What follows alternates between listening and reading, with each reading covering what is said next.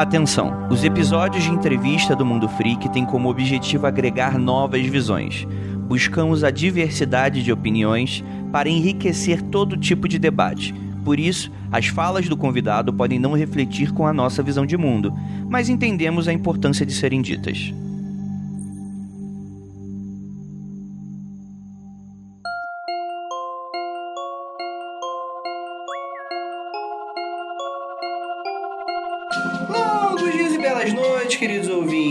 Aqui é o investigador Andrei e hoje nós teremos um convidado ilustre para um podcast que, olha, se você não conhece o trabalho dessa dupla, desse canal do YouTube, você tá perdendo bastante coisa. Vocês já me conhecem, então não vou aqui ficar me apresentando. Eu vou apresentar os nossos dois convidados. O primeiro deles é o querido Rodrigo Spook Houses. E aí, cara? E aí, vulgo tio Spruck.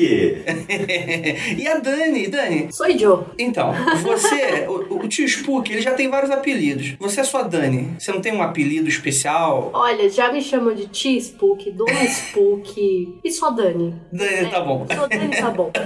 Que ótimo. Mas vamos lá. Rodrigo, você é conhecido pelo canal do YouTube, o Spook House, né? Hoje você já tá fazendo rádio, né? Muita coisa bacana. Mas pro pessoal que não te conhece, quem é você? Bom, essa é uma pergunta complicada até no conceito budista, né? Quem é você?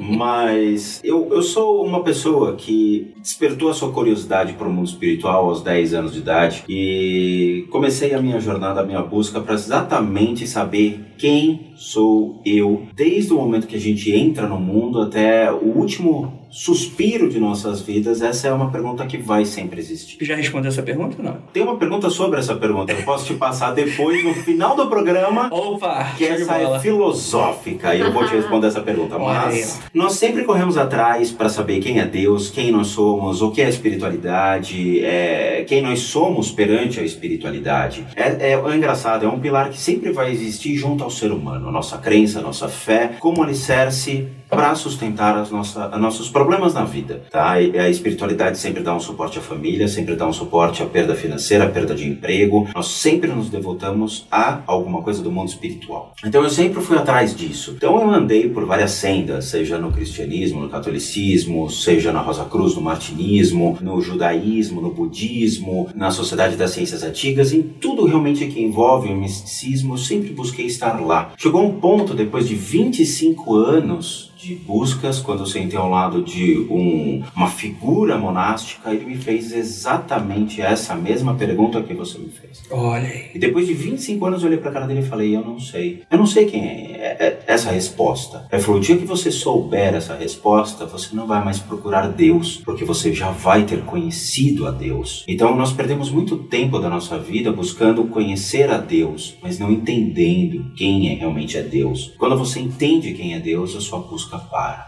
E foi aí que eu parei. Não sei se eu me iluminei ou não a partir desse momento, mas que foi uma resposta muito inusitada. E foi aí que eu comecei a olhar para dentro de mim e comecei a ver as possibilidades que eu poderia ajudar as pessoas. E então eu busquei sempre técnicas, terapias, formas alternativas de poder complementar a medicina tradicional. E busquei diversas técnicas, fiz mestrado em várias técnicas, me aprofundei e, me, e tirei muitos certificados, mas Hoje, hoje o canal Spook Houses ele é alicerçado em dois princípios, eu acredito nisso. O princípio de mostrar para as pessoas o que é o mundo espiritual e mostrar para as pessoas que existe uma solução para os seus problemas, sejam eles físicos, mentais, emocionais, espirituais, por meio de técnicas que nós não temos aqui no Brasil, que foram técnicas que eu tive contato no Oriente e que hoje muitos hospitais nos Estados Unidos, obviamente no Oriente também, utilizam essas técnicas como complemento às suas enfermidades. Então, hoje nós atendemos muitas pessoas graças ao canal, graças à transparência dessa plataforma, e é muito gratificante vermos pessoas que conseguem ter as suas doenças, seja uma depressão, uma fobia, câncer, leucemia, doenças que realmente afetam o ser humano hoje, sanadas. Então, o canal hoje, ele é uma plataforma de multiconhecimento para aqueles que buscam conhecer a espiritualidade, se conhecer e ter uma resposta aos seus problemas. A senhora quer complementar alguma coisa? Olha, acho, acho que o Rodrigo fez as colocações devidas. Eu, me- eu me reservo para as histórias esquisitas aqui. A Lilo quer complementar alguma coisa, Lilo? Ela não foi apresentada. Para quem está nos ouvindo, temos também a, a nossa terceira integrante aqui da equipe, que é a nossa cachorrinha Lilo. Que não late e é a pilhas. A filha. Ah, Me ensina essa técnica aí, porque olha, tem uns cachorros que. Ela é quietinha, tá no colo só olhando. Tipo, olhando. quando é que eu vou falar, hein? É. Perfeito. Então eu já descobri aqui que quem dá dupla é o palestrinha, né? Porque tem a Dandida quietinha. Não, mas quando ela fala também, vou te falar, me derruba. Ah, é? Opa! Então a gente vai descobrir aqui hoje, porque podcast é sobre falar. Então, gente, vocês vão conhecer todo esse multitask, esse multitarefa que a gente tem esse canal do Spook Houses. Logo depois dos recadinhos a gente já volta.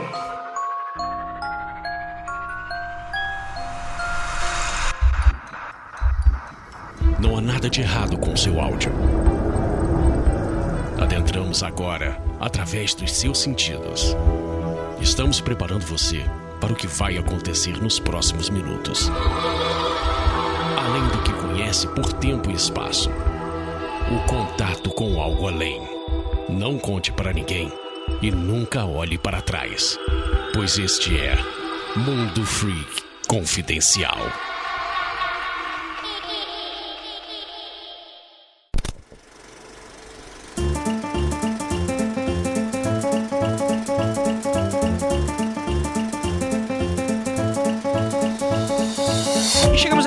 De recadinhos do Mundo Free Confidencial. Já voltamos com o episódio. Temos apenas uns recadinhos bem rapidinhos para dar para vocês.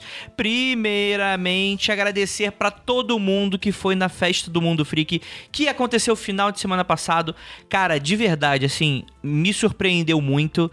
Foi a maior festa que a gente já organizou cara, saindo pessoa pelo ladrão, todo mundo se divertindo, todo mundo agradecendo. Foi realmente um negócio muito bacana, assim, de ver e, e eu me sinto extremamente feliz desse tipo de coisa. A Ira Croft, ela organizou o evento, né? E graças a ela a gente teve esse apoio fantástico de vocês ouvintes, de toda a nossa equipe, né? Que tava lá em peso com vocês.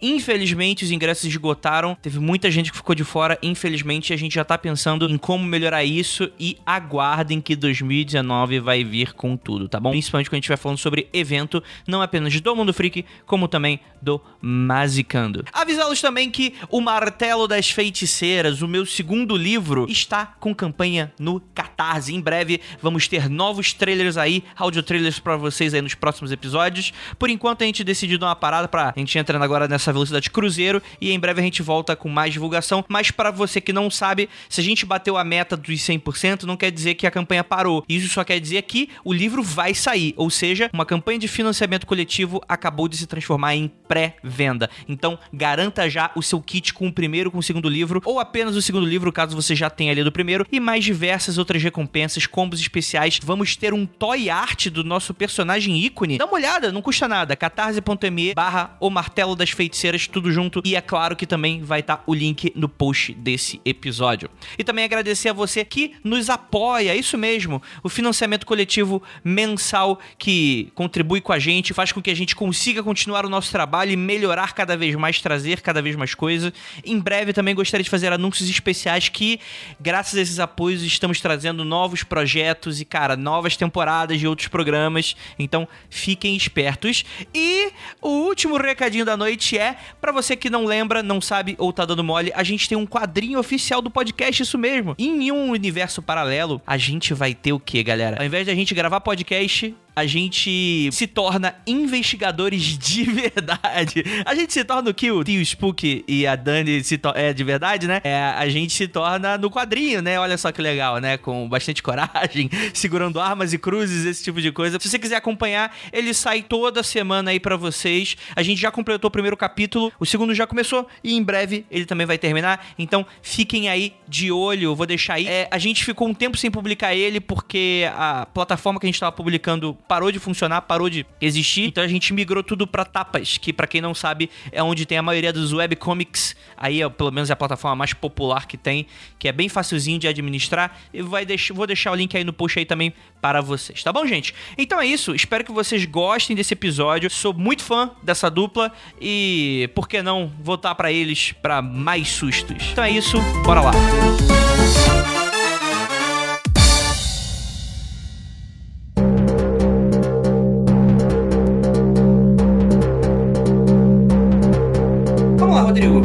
pouquinho sobre o seu trabalho no YouTube. Porque, primeiramente, eu gostaria muito de falar, abordar um pouco desse seu passado, de como você chegou até onde você chegou. Mas eu acho que, para as pessoas querem saber quem é você, as pessoas precisam saber o que, que você trabalha, né? O que, que é o. onde que elas vão conhecer de verdade, que é no canal do YouTube. Então eu gostaria de falar um pouquinho sobre Sim. ele. É, o canal do YouTube surgiu graças a um outro canal, e eu não quero fazer propaganda no intuito nesse, mas eu quero agradecer ao cara do, da, da ConTV, o Content, que foi graças a ele que o canal surgiu. Por quê? O, nós tivemos um boom de canais de terror, canais assombrados na plataforma. E eu era só um espectador. Naquela época eu já atendia pessoas, já tinha esse conhecimento, mas quando eu vi que realmente muitas pessoas queriam se aventurar nesse tipo de coisa, eu me assustei. Falei, putz, tem muita gente que vai entrar de gaiato e vai se arrebentar no mundo espiritual. E o, o Content sempre mostrava esses canais e ele mesmo se predispôs a ir. Aí eu falei, não, tá na hora de eu arregaçar as mangas e mostrar para as pessoas o que acontece quando a gente brinca com algo que a gente não sabe. E naquela época eu entrei em contato com uma produtora e eles toparam ir comigo para gravar as casas, gravar os lugares e mostrar para as pessoas o que existe dentro de suas casas. Sim. Eu cheguei a ver um, esses vídeos iniciais. E aí foi muito legal porque o pessoal da produtora, eles não conheciam nada do meu trabalho, mas eles toparam. E as primeiras casas que nós gravamos foram as casas deles. E eles olharam e falaram, cara, funciona, é real. Vamos continuar esse processo. E o processo de limpeza de casas, nem todas as pessoas, elas querem aparecer. Uhum, Então sim. a gente tem o sigilo. Ficar filmando casa e botando tarjinha preta não é muito a nossa cara. Ou as pessoas mostram para criar cumplicidade às demais, Sim. dizendo, ó, minha casa existe, a sua também existe esse tipo de coisa. Ou a gente vamos, vamos colocar outros conteúdos. Então eu comecei a diversificar o meu conteúdo do canal, colocando teoria sobre o mundo espiritual, colocando é, mecanismos de apoio às pessoas para que elas possam entender o que acontece com elas e com os demais. E aí o canal começou aí. É, antigamente era um vídeo por mês de limpeza de casa, depois foi de 15 em 15 dias e agora é diariamente vídeos. E isso foi alavancando a plataforma, isso foi bem legal. E aí a gente abriu a vertente, obviamente com a grande ajuda aqui da Dani, porque ela é minha linha de frente nas- na, na parte de atendimento ao inscrito, vamos colocar, né? Não é o cliente, né? Atendimento ao inscrito.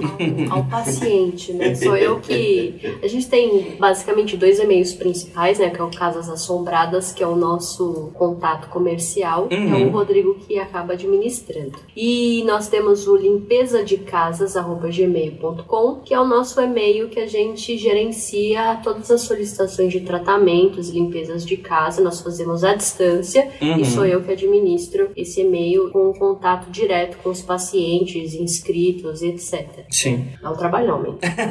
Imagina, muita gente, né? Tá, e aí tem essa outra vertente que a gente atende as pessoas, né? E abrimos as portas para receber as pessoas para solicitações de ajuda. E isso é, é uma plataforma que torna-se multiuso. Então ficamos assim, cada vez mais tem conteúdo, mas os atendimentos é o que surpreende cada vez mais. Então tem depoimento dos inscritos, que é legal, todo mundo que passa pelo tratamento e deixa o depoimento. Tem limpeza de casas que a gente ainda continua com isso, mas é uma vez por mês ou a cada 15 dias que a gente Uhum. publica, porque nem todo mundo quer aparecer, mas a gente tenta realmente suprir sempre a plataforma com mais e mais informações. Isso, tá? é referente à limpeza de casas, a gente acabou fazendo parceria e amizade, né, com a equipe da 89 Freak Show, que é um programa na Rádio 89 FM. Beijo, Dani. É, a gente adora eles, am- amamos de paixão, assim, a gente gostou muito de trabalhar com eles. Uhum. né, a Dani principalmente se tornou nossa amiga e aí a gente agora só faz limpeza de casa junto com eles. Ah, que Quando a ótimo. Dani tá junto, porque eu e o Rodrigo, o- antigamente as limpezas de casa eram muito escassas, né? Então o Rodrigo gravava com o pessoal da equipe da. Como é que chama mesmo? Ponto 25 filmes. Ponto 25 filmes, eles eram sensacionais, né? Eu ainda não conhecia o Rodrigo nessa época, mas aí cada um foi para um canto e aí foi muito difícil pro Rodrigo fazer as limpezas de casa. Sim. Quando a gente se conheceu, né, e aí eu comecei a assessorar o Rodrigo, eu tive que aprender a operar a câmera. e aí foi bastante legal porque a gente ficou confortável de ir na casa das pessoas que queriam participar, né, do projeto de limpeza de casas pra pra fazer a gravação. Só que é muito complicado fazer isso, porque a gente começou a fazer muita limpeza de casa, mas também em contrapartida, quando a gente chegava em algumas casas, a gente entrava em algumas frias, né? Porque a Hum. gente não sabe, a gente não sabe quem que a gente vai encontrar Sim. lá, né? Então, a gente acabou é, se deparando com algumas situações esquisitas, dúvidas, né? O que a gente ficou meio incomodado. E aí a gente acabou entrando no consenso de que, ó, a partir de agora, depois que a gente conheceu o pessoal do 89 Freak Show, a gente só vai fazer a limpeza gravada junto com eles. Tá bom? Tá bom. Então, ponto final, né? De vez em quando, assim, a gente ainda tem a oportunidade de fazer limpeza de casa na casa de pessoas, mas que a gente sabe que sim. não vai dar ruim, entendeu? Sim, sim. Então, é isso aí. Isso, isso é um dos grandes conteúdos do canal, essa questão da limpeza de casa. Foi pelo qual eu conheci é. o canal. E o que eu acho interessante é porque pro ouvinte que não tá entendendo, a gente não tá falando de fazer uma faxina na casa de pessoas. é verdade. é, porque... É, porque dentro aqui do universo, limpeza de casa, aqui a gente tá é. entendendo o que tá acontecendo. Exatamente. Mas o ouvinte, a gente tá falando aqui, é. bicho, de expulsar a galera do mal que tá nas casas das pessoas. E eu depois eu gostaria de perguntar como é que funciona esse processo. É, a gente sempre brincou com trocadilhos. Então, por exemplo, eu tenho Testando o Demo, que é uma playlist onde eu testo as criaturas do mundo espiritual, que nada mais, nada menos veio do Zangado Games, que é o testando a demo dele. Então ele recebia a demo do game e ele testava antes para ver se vale a pena não comprar ou jogar. E eu me divertia vendo o Zangado jogando videogame. Eu falei, pô, eu vou criar um testando demo. Aí se, né, se vale a pena ou não ser, ser obsidiado para a é. criatura, né? Vamos ser possuídos? Deixa eu ver se esse cara é bom. Esse nome me lembra, inclusive, uma história que há muito tempo, quando eu era adolescente ainda, eu tava eh, falando com um cara que ele gostava muito de informática, ele tava me ensinando algumas paradas, e falou: Ah, eu tenho uns jogos demo, que qualquer coisa eu te passo. Meu pai tava passando na hora e falou: Que isso? O jogo do diabo? Que parada é essa? tá vendendo, tá possuído, tá possuído. E aí a gente faz trocadilho, limpeza de casas, é um trocadilho para retirada de coisas que estão afetando a vida de um ser humano, sejam questões ligadas não só ao mundo espiritual, mas questões que podem também estar afetando ele mesmo, vindos dele. A gente vai, observa e desmistifica. Tem muita gente que acha que está sendo possuído, tem muita gente que acha que o demônio está lá na casa do cara assistindo televisão. Você fala, cara, não é, o problema. Então a gente vai lá e demonstra realmente o que é, o que afeta a pessoa espiritualmente, o que não é, e retira por meio de técnicas que não são tão conhecidas aqui no Brasil, a gente retira essas melecas e encaminha todas essas melecas que estão atrapalhando a vida de uma pessoa. E o legal é a vivência que as pessoas têm naquela hora. Então elas sentem, elas estão no meio do, do né, da limpeza, então o corpo vivencia, ela balança. É, é, muito legal essa experiência. E assim, é difícil você trazer esse, esse lado emocional das pessoas em vídeo. Mas o que tudo é gravado, tudo é documentado, é tudo real. O depoimento das pessoas é real, não existe nada manipulável, entendeu? Porque isso é aprendizado. Não adianta ir na casa das pessoas e brincar de talk show com os mortos. Vamos falar com o seu parente que faleceu, é, não é mesmo? Não é legal. Não é. Então a gente vai lá com o intuito de tirar as melecas. Sim. Não fazer o lado emocional. Ah, sua tia tá aqui. Mas é um, é um, show de, sei lá, espiritismo. Sim, é. sensacional. É sensacionalismo barato, né, cara? Desse tipo de coisa. É, né? A gente não gosta, tá? Não gosto. Eu acho que, assim, lidar com o emocional das pessoas é covardia. Porque você ganha a pessoa fragilizando ela e o que, que você muda na vida de uma pessoa? Nada. E tem muitos médiums que, infelizmente, vão pra casa das pessoas, fazem esse trabalho e largam as melecas lá. E isso não é legal. Como é que você vai encaminhar? Não encaminha. Eles irritam aqueles seres. Então tem pessoas que, infelizmente, já entraram em contato conosco, de que passaram por médiums famosos desses canais do YouTube e falaram, cara, não mudou minha vida. A criatura parece que ficou pior. Eu fiquei pior. Sim. E aí pede. É um tipo de relato comum que eu lembro de quando.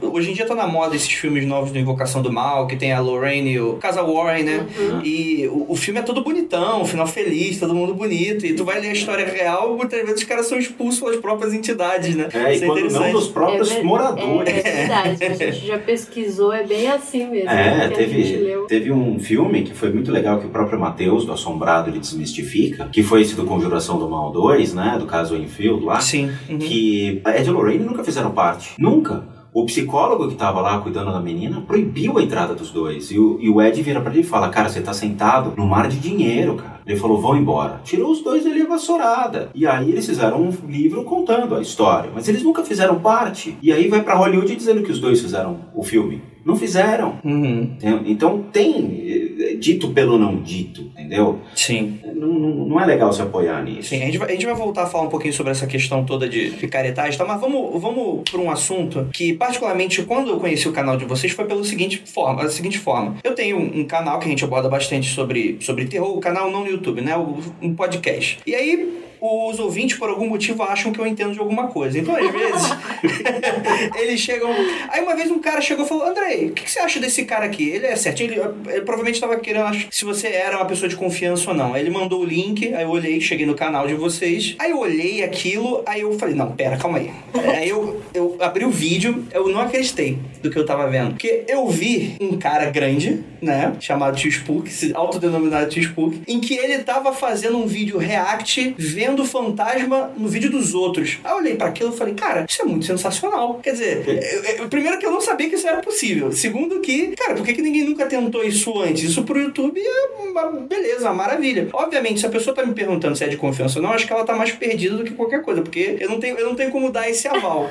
Então eu queria falar aqui pro ouvinte também que você, Rodrigo, é um cara extremamente sensitivo no sentido estrito da palavra. Queria que você contasse um pouco isso e dá pra ver fantasma no vídeo dos outros? Então, eu só pegar o teu adendo, teve uma outra pessoa que Opa. também fez a mesma coisa aqui do meu lado. Que chegou e falou: "Que? Esse cara tá vendo? Não, conta a tua história. Eu vou, vou contar, Andrei, a minha percepção. Opa. Pra, para que você compreenda como é que funcionam as coisas por aqui. Opa. Assim como o Rodrigo, eu sou, eu sou formada em teologia Uhum. e sou mestra em ciências da religião. Eu e o Rodrigo, nós temos uma história de vida muito parecida no quesito de espiritualidade. Uhum. Né? É, inclusive até as religiões que a gente acabou estudando quando a gente era jovem são as mesmas. E eu sou praticante budista do budismo tibetano há muitos anos, né? Desde os 19 anos. Formalmente, antes eu tinha uma conexão muito grande, assim. Então, sempre fui atraída para os estudos de religião e espiritualidade, porque também a minha mãe, ela também é terapeuta holística.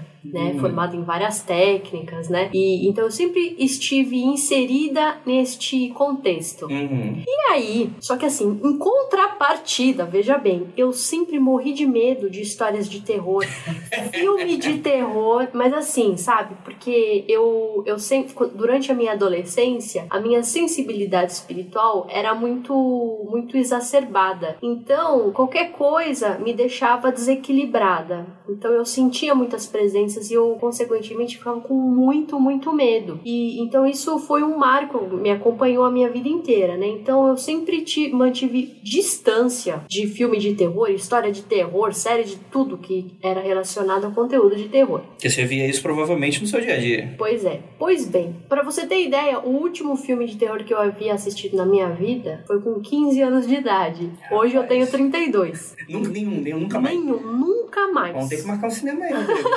Então, depois que eu conheci o Rodrigo, ele me botava pra assistir uns filmes de terror e agora eu já acostumei. Ah. Ele dá risada, vendo. É. Conta pra ela, ó, isso aqui não é real.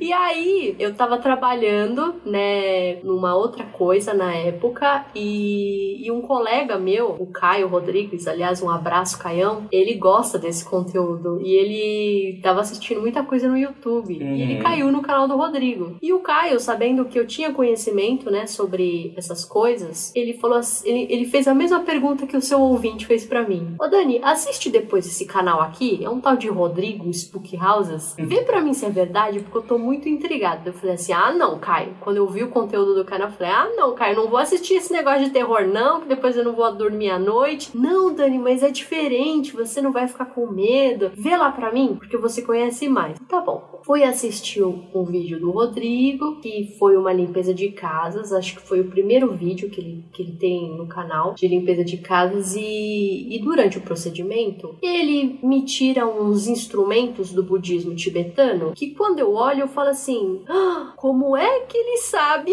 utilizar esses instrumentos? Porque são conhecimentos teoricamente fechados dentro do budismo tibetano. E aí eu fiquei intrigadíssima em saber como é que ele sabia todas Uhum. aquelas coisas, né? Essa coisa de você conseguir ver espírito pelo vídeo, pela foto, eu já sabia que dá, porque conheço médiums, né? Ouvi falar de médiums Uhum. de centros espíritas e umbandistas que são clarividentes ou têm uma sensibilidade muito desenvolvida e as pessoas elas conseguem mesmo fazer esse tipo de coisa. Então eu nem fiquei assim tão surpresa pelo Rodrigo ver, né, as energias pelo vídeo, coisa e tal, mas pela maneira como ele conduzia tudo, né? Uhum. E aí eu fiquei muito muito curiosa, queria saber que técnica que era essa, queria saber onde é que ele tinha aprendido, porque até então, na minha vida, eu nunca tinha conhecido alguém que sabia essas mesmas coisas que, teoricamente, só eu tinha tido contato. Minha mãe, assim, era meu universo, né? Uhum. E aí eu mandei um e-mail para ele, começamos a conversar e a gente acabou se conhecendo, né? E aí assim foi. É, então assim, eu Mas- também tenho uma duvidosa aqui na, na época Sim. que veio Sim. questionando. E ela tá absolutamente correta. Eu acho que a questão é, será que isso existe? Sim. Será que é factível? Eu, assim, a gente tem que separar algumas coisas. O que é mediunidade,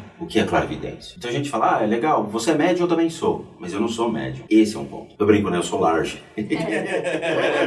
Não, por quê? Mediunidade é algo que a gente vai aprender e desenvolver junto a um centro espírita. Seja o kardecismo, seja a Umbanda, onde você vai fazer a escolinha e você vai receber o seu título de médium a partir do momento que você desenvolveu da origem da sua sensibilidade na qual nós nascemos, foi aprimorando isso para alguma faculdade, seja uma faculdade de psicografia, de incorporação, de desobsessão, de passista ou o que for. Sim, Não dá pra desassimilar isso da religião, no caso. Como não, assim, não, não dá. A, a mediunidade. Não, não dá. A, a- a gente respeita, né, o título de médium. Hum, tá. Por quê? Ele Uhum. surgiu dentro do, conte do Isso. contexto kardecista e depois Sim. umbandista, né? Então a gente vê muitas pessoas se autodenominando médiums, sendo que elas não trabalham dentro desses centros. Sim. Então, assim, o Isso. médium formal, ele é aquela pessoa que trabalha dentro de um centro kardecista ou umbandista, atendendo Sim. as pessoas, Se né? não for esse caso, é outro nome. É, outro nome. É São diferente. sensitivos ou psíquicos. É, ou assim, a pessoa ela pode até ter habilidades mediúnicas, mas é muito diferente de você ser médium. Uhum. É, Então as pessoas nascem com sensibilidades. Essa sensibilidade pode ser aperfeiçoada de acordo com estudos, com prática. É uma prática exaustiva, mas você pode desenvolver. Outros não. Ele nasce com certa sensibilidade, mas ele não é obrigado a desenvolver. Então ele vai para o mundo da matéria, ele vai para o trabalho, para o estudo, para a família. Ele não necessariamente tem que ficar preso à espiritualidade. A espiritualidade não é algo obrigatório. Ela é uma opção ao ser humano. Se ele quer ter,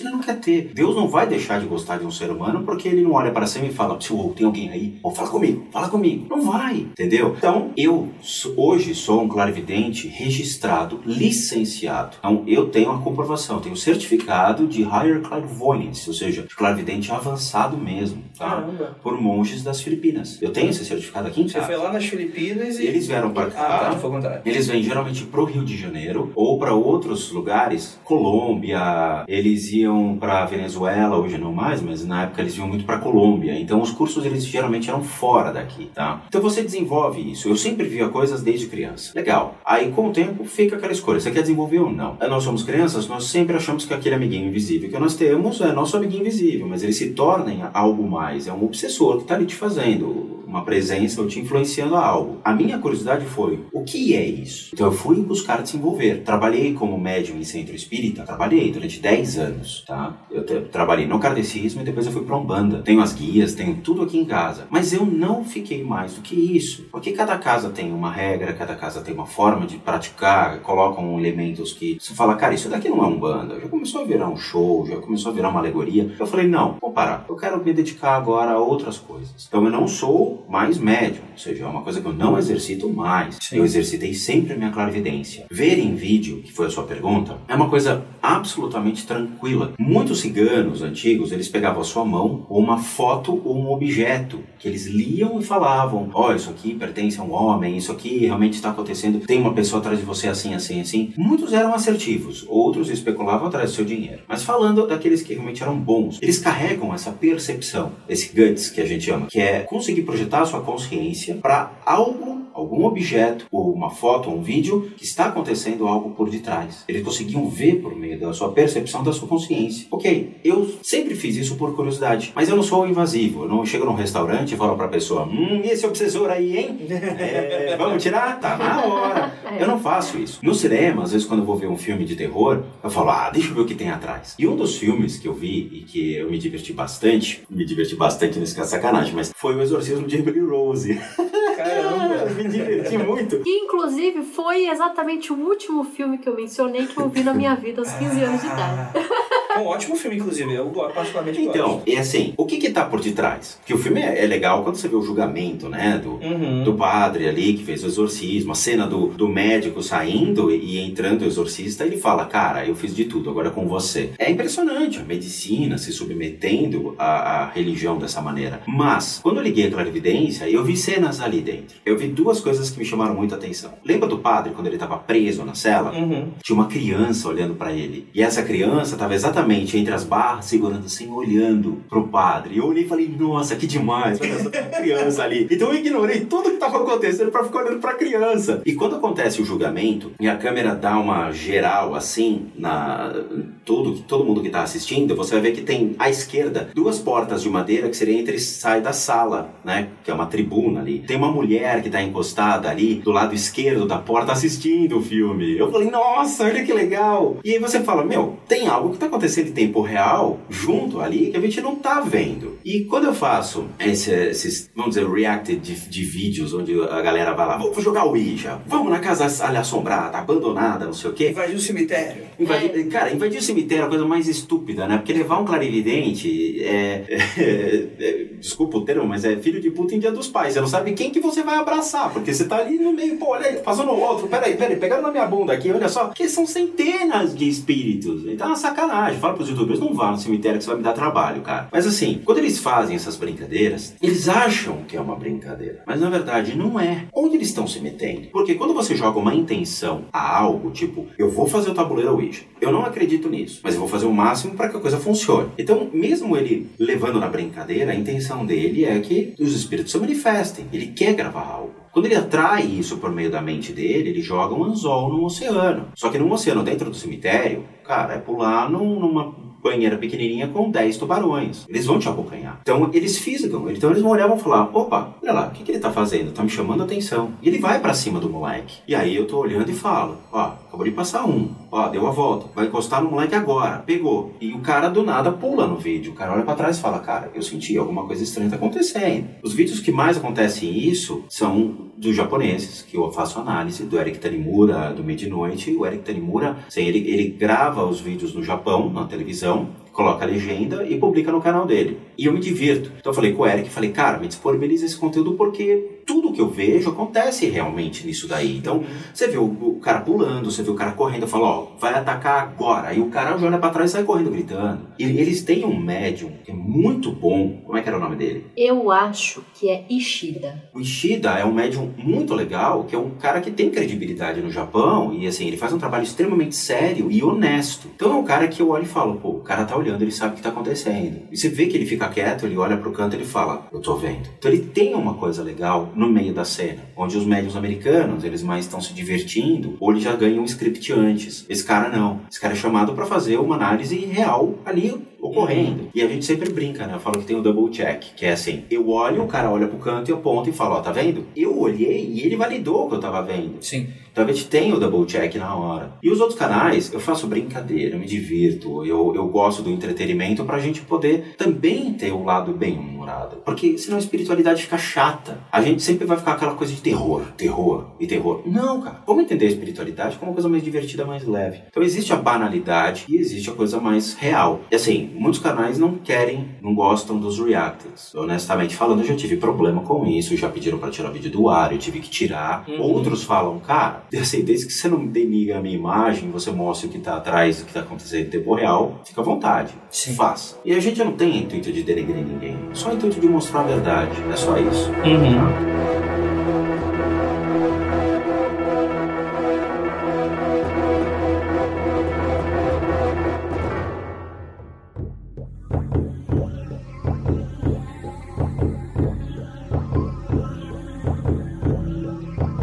Deixa eu só en- tentar entender um pouquinho aqui, porque muito da dúvida vem da questão de se eu tô filmando ou se eu tô fotografando algo, você tá fazendo, você tá gerando a manifestação de um registro temporal Perfeito. que não existe mais. Né? Então, eu acho que é muito mais fácil uma pessoa cética aceitar uma situação de que estamos aqui ao vivo e eu vou falar o que, que tá acontecendo aqui agora, do que a questão do eu tô vendo aquilo ali, o que, que aconteceu. O que, que é? É um, é, um, é um efeito que o fantasma deixa na imagem? É o que, que é? Uma, é, tem uma uma impressão? O que, Tá, que é? Vamos dizer o seguinte: você já viu a máquina Kirlian de fotografia? De nome eu não tô lembrando. Ela é uma Polaroid Tá. que ela tem uma espécie de uma, um sensor mais delicado. O sensor da sua máquina fotográfica, ela vai captar as suas cores, né? Vai fazer o registro, o print daquela imagem. Só que quando você tem um sensor mais delicado, mais sutil, ele vai pegar algo além, tá? É a mesma coisa que você trabalhar o ISO, o diafragma, você consegue ter uma, uma absorção maior de luz ou uma redução né, menor. Então, o olho humano, você consegue trabalhar exatamente isso. Então, você consegue trabalhar uma percepção mais aguçada de cores e essas cores ressaltam que existe algo acontecendo atrás, ou de uma pessoa ou de um ambiente. Essa é a primeira coisa. A máquina Kirlian, por exemplo, ela consegue, quando você bate a foto, ela consegue pegar nuances de cores diferentes sobre uma pessoa. Então, muitos cientistas, cientistas, porque ela é uma máquina que foi trabalhada pela ciência para tentar chegar perto a algo que seja espiritual. Acredito que aquilo pode ser o seu corpo de energia se manifestando. Ok, o olho humano é igual à lente de uma câmera. Quanto mais você consegue aprimorar a sua percepção da visão, mais você consegue captar frequências que um ser humano normal não consegue,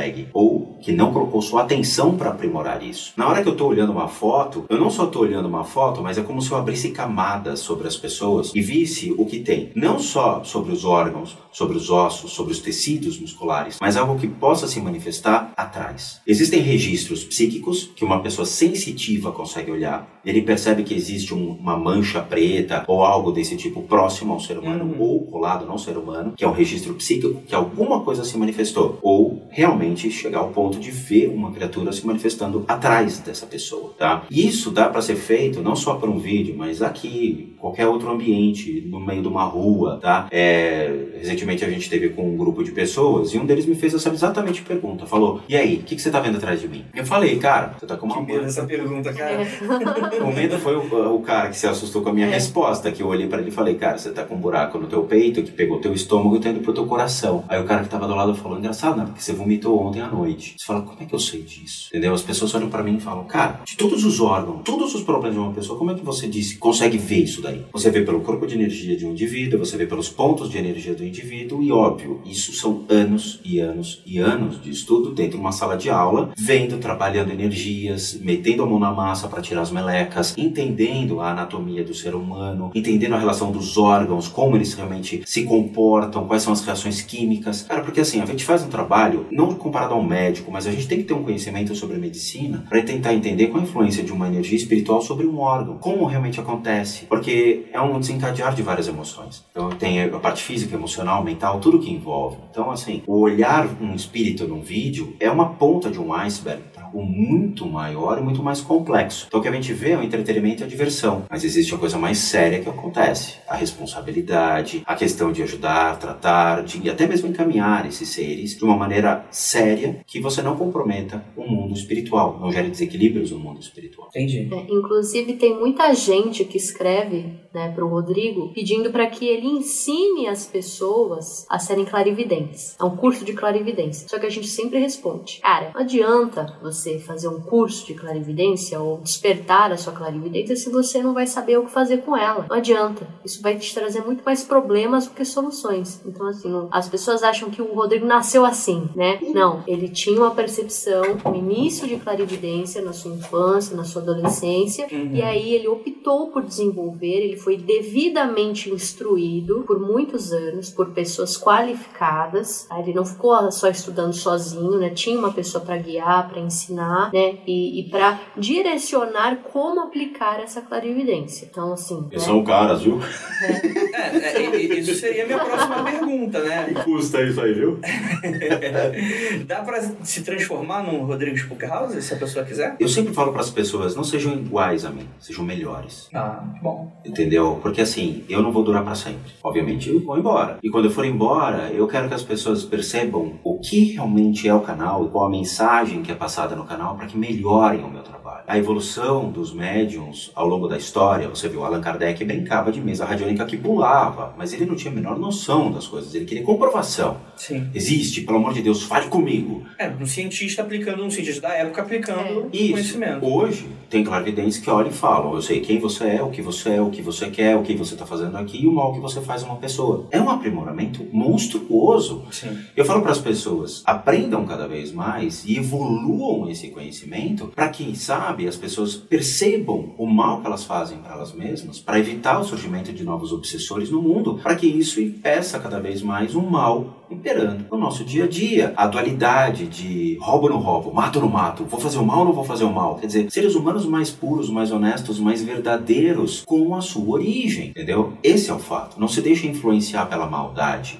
Entendam que a maldade, guardem isso numa caixinha não usem. O mundo espiritual ele é dual. Ele pode te ajudar, mas ele vai te atrapalhar na maioria das vezes seja por meio das suas percepções erradas do mundo espiritual ou por meio de obsessores que vão se plasmar como mestres ascensos ou como criaturas que podem ser, oh, eu sou seu anjo da guarda, e na verdade não são. Tenham discernimento. Entendi. É, é uma responsabilidade muito grande, né? Sim, é enorme. E assim, a gente tem uma vida privada, a gente tem uma vida mais enclausurada mesmo, porque a gente se priva de muitas coisas que as pessoas estão fazendo e a gente fica fechadinho no nosso universo para poder ter um corpo mais saudável, uma mente mais saudável, para poder dar o máximo ao mundo espiritual e ajuda as pessoas. Me lembrou muito aquelas histórias dos exorcistas católicos que precisam de uma vida completamente diferente dos outros padres. Essênios. Os essênios, eles vão dormir 5 e meia, 6 horas da tarde. Pra você ter uma ideia. Eles levantam 4 horas da manhã. Ainda existem grupos de essênios no mundo, tá? Os essênios, o que até mesmo originaram a formação de Joshua Ben Marian, que seria o nosso Jesus Cristo, e o Judas, que seria o irmão da época de Jesus. Os dois foram essênios. Então hoje existem grupos de essênios que ainda permanecem isolados isolados, confinados em um ambiente como irmãos, aprendendo, desenvolvendo e evoluindo como seres humanos para se conhecer cada vez mais, mas eles são fechados. Não tem entregador de pizza para os caras, não tem food, não tem.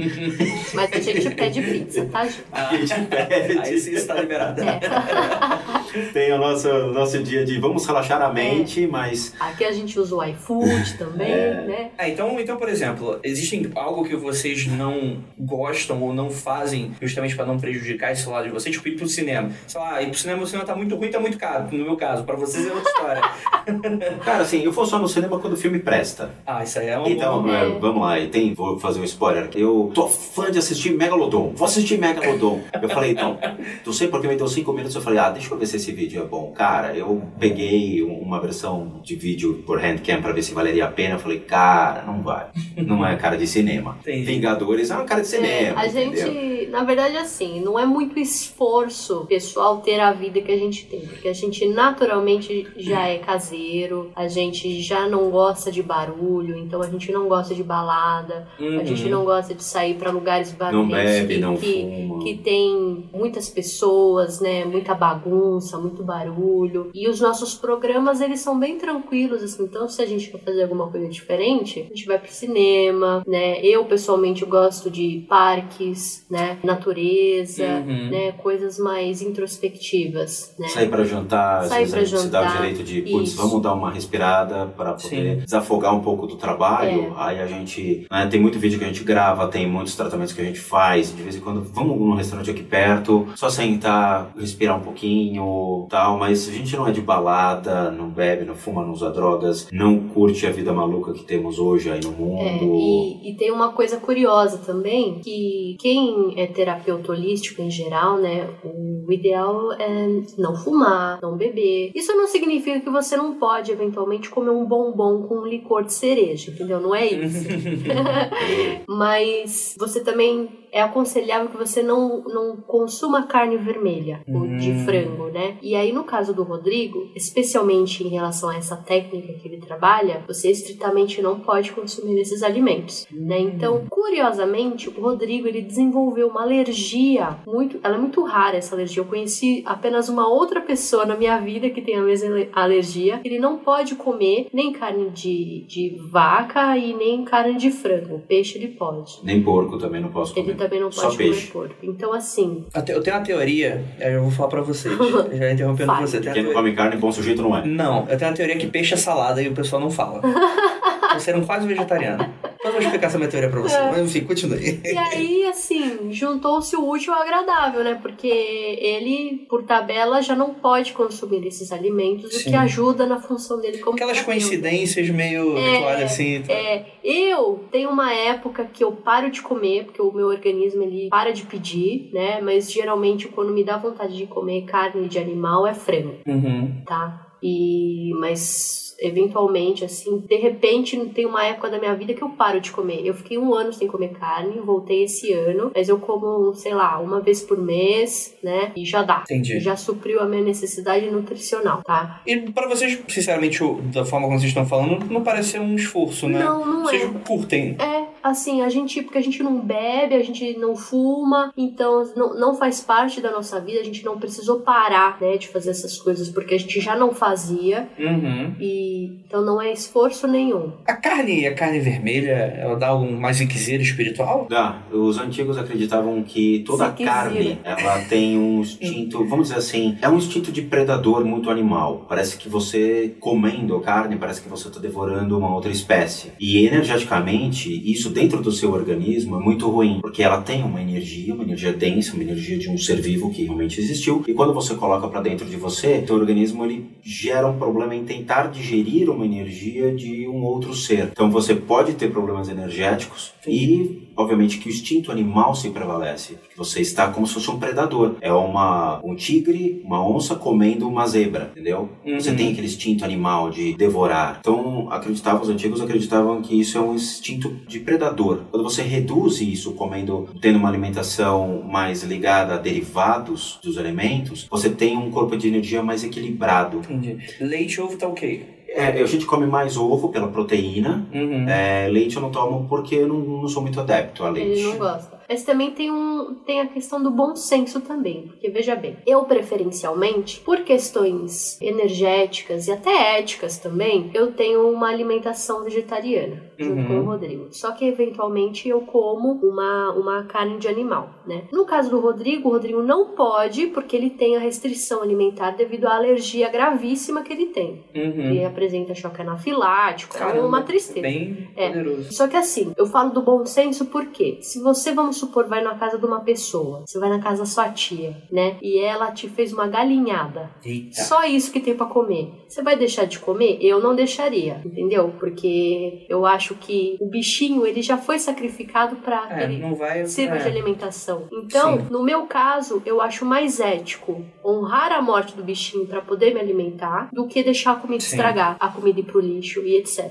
Entendeu? Uhum. Então, assim, quando dá pra eu escolher, eu escolho a comida vegetariana. No meu caso eu não posso, não tem É, direito o de Rodrigo escolha. não pode, não tem Então- direito de escolha, tá? É, existe uma lei chamada Lei da Misericórdia, que é aplicada no Oriente, que é a lei da misericórdia dos animais, né? Que eles são seres também existentes, eles têm o direito de existir no mundo, assim como nós, e que quando você aplica a lei da misericórdia e você evita matar um animal, você está adquirindo um dharma, você está adquirindo uma estrelinha na sua testa dizendo, ok, eu tenho um amor à natureza, amor a tudo que foi criado, assim como eu Sim. tá? Você não mataria uma pessoa da sua própria espécie para comer, a não ser que seja o caso dos Andes, que aconteceu muito tempo atrás, mas você não faz isso. Uhum. Então existe a lei da misericórdia que é aplicada. A sua pergunta deveria ser feita é: peixe tem alma? Eita. É, é um embate, é uma polêmica muito grande, né? Por exemplo, até cachorro, por exemplo, eu já vi muitas discussões de gente que fala que sim e gente que fala que não. É, então assim, por que essa pergunta, né? Porque você está comendo, matando um ser que tem uma alma, ele tem o direito de existir. Na hora que você mata ele, você Uhum. está liberando a alma desse ser, né? E, e aí, seria que, no meu caso, eu estaria comendo peixe. O peixe, ele tem uma alma ou não? Existe uma escritora chamada Helena Blavatsky. Ah, sim. Em seus livros, ela Doutrina é- secreta, né? Tem a Doutrina Secreta, tem a Isis and Violet, Easy sem véu. é, tem outros livros dela e ela fala né, sobre antropologia, cosmologia e ela relata isso, que o peixe em si, ele não tem uma alma, ele é uma inteligência coletiva. Então, é, você vai ver que tem muitos ditos animais que eles andam em bando, Como se fosse Sim, sim. é, geralmente eles agem por uma inteligência coletiva. No caso, só os mamíferos teriam alma. Aqueles que não são mamíferos não teriam uma alma, eles agem só por uma inteligência coletiva. A- o lado do mamífero é a, é a inteligência individual. Se você olha para um olho de um cachorro, você sabe que ele está olhando para você. Ele sabe que você sabe que ele está tendo reações, que ele responde aos seus comandos. Ele tem realmente algo a mais. Você sabe que ele tem um, como se fosse uma individualidade existente. Você fala, cara, tem uma alma aí dentro, tem algo aí dentro. Então, assim, comprovadamente, com os mestres das Filipinas, a gente faz esses testes para sentir a alma dos animais. E é uma, é, é assim, é evolutivo. A primeira carne que a gente se desapega é o porco. O porco seria a carne mais suja, mais densa, que faz muito mal ao ser humano. É inclusive na Bíblia, né? Os antigos já sabiam mais ou menos. É, eu não sei porque a maioria eles emolavam, ou seja, eles louvavam o Senhor oferecendo os animais. Só que as carnes mais nobres eram o boi, a vaca e as mais usuais eram as aves, que eles Uhum. geralmente tinham. Então você tem o suíno, que é a carne mais densa, mais suja. Depois você tem a carne de vaca, né, a carne bovina. Depois o frango e por último o peixe. Tanto que numa escala gradativa, eles vão exatamente se desapegando naturalmente desses tipos de carne. Os terapeutas, eles se mantêm só na carne mais sutil do peixe. Aí depois eles se desapegam totalmente. É, Em contrapartida, dentro do budismo em geral, né, tem muito budista que é vegetariano, né? Uhum. Eles não trabalham com essa, essa noção de se determinado animal tem algo ou não. Eles vão trabalhar com a noção de sofrimento. Uhum. Se causa sofrimento, seja para uma vaca, para um peixe, etc. Eles optam por não causar o sofrimento quando o praticante budista ele tem opção vegetariana. Tem um uma historinha que a minha professora me contou, que é uma pegadinha, na verdade. E ela, ela perguntou pra gente assim: se você estivesse isolado numa ilha, junto com algumas pessoas, e você tivesse a opção de matar uma vaca para todo mundo comer ou pescar vários peixes para que todos pudessem se alimentar, qual das duas opções você escolheria? Eu, no caso? É. Bem, como eu sei que peixe é salada, eu estaria com uma saladinha de peixe. Mas Então, eu, eu contrário. É ao contrário. Ah. Porque veja bem, se você pesca muitos peixes, você está ceifando muitas Hum, vidas para alimentar outras. Se você mata apenas a vaca, você está ceifando uma vida para alimentar várias pessoas. Faz então é, essa é a lógica budista. Uhum. Então veja que tem É, é. diferentes, diferentes Assim. concepções, né, nesse sentido. É, uma coisa então que eu gostaria de perguntar pra vocês é o seguinte, que uma coisa que me encafifa muito quando eu tô assistindo um vídeo, principalmente quando o Rodrigo, ele tá fazendo aquele... respondendo aos... Aos scripts. Aos, é, aos inscritos e tal, é muito dessa coisa, ah, tio Spook, a minha tia foi pra igreja, foi pro centro e falaram um negócio que é o contrário do que você tá dizendo, e você bate sempre em algumas teclas que, não, e, e faz um pouco dessa correção. Como é que funciona isso, mais ou menos? Porque eu, estando de fora das religiões, eu costumo falar, não, a pessoa acredita, tudo bem, agora eu não posso chegar e falar o que, que é, o que, que não é. Como é que funciona isso? É, então, existe a, a figura da comprovação. Quando você fala uma coisa ligada à espiritualidade, que é uma coisa meio que cega, porque se eu te falar que existe Deus, você pode olhar e falar, não existe, porque eu não tô vendo ele. Ou você comprova realmente o que você tá dizendo, ou a gente vai sempre basear no eu acho que. E o eu acho que torna-se uma verdade absoluta. Essa verdade absoluta é que precisa ser combatida, porque senão a gente vai ter uma bola de neve descendo uma montanha e as pessoas vão realmente continuar acreditando naquilo, entendeu? Então precisa tomar muito cuidado. É uma coisa que eu vou combater sempre é a verdade absoluta sobre algo que está sempre mudando. As percepções Do ser humano, elas são sempre dinâmicas. Nós sempre mudamos. Então, quando eu falo para a pessoa, a pessoa vem com essas verdades absolutas, né? A gente sempre fala, é, então vamos comprovar, vamos questionar, vamos validar se é verdade ou não. Esse é meu ponto. Existem pessoas que crescem escutando mentiras, crescem escutando coisas que não existem, né? Seja o homem do saco, seja ah, a cuca vem te pegar, Uhum. então vamos ver se é verdade ou não. Esse é, esse é o meu ponto. Se ela realmente quer acreditar, veja, eu tenho um podcast que a gente fala sobre o diabo revelado, que é sobre origem do diabo.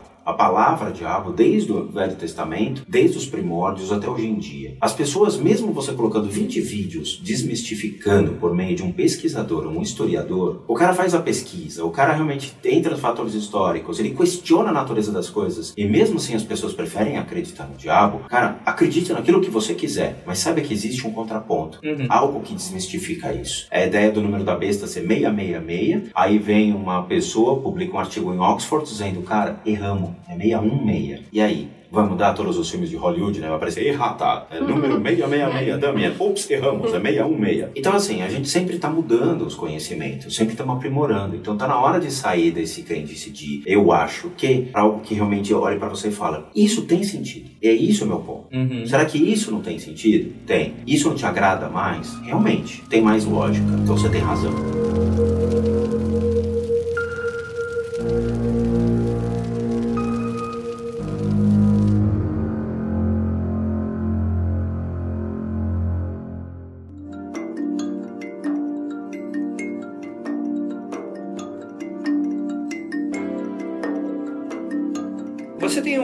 Vocês têm uma, um conteúdo que a gente citou muito por alto aqui, que é o tal do testando demo. É, que é algo que eu acredito que muita gente gosta, eu gosto bastante, porque é muito interessante. Você vê que, diferente agora de você estar tá sentindo algo e falando a clara evidência de algo, você está ativamente fazendo algo muito que, para muitas pessoas, é estranho, porque, vamos lá, você fez o testando demo com a Annabelle. Annabelle, por exemplo, que é bastante famoso. Sempre que eu vou mostrar o, o canal Spook House, eu começo por esse.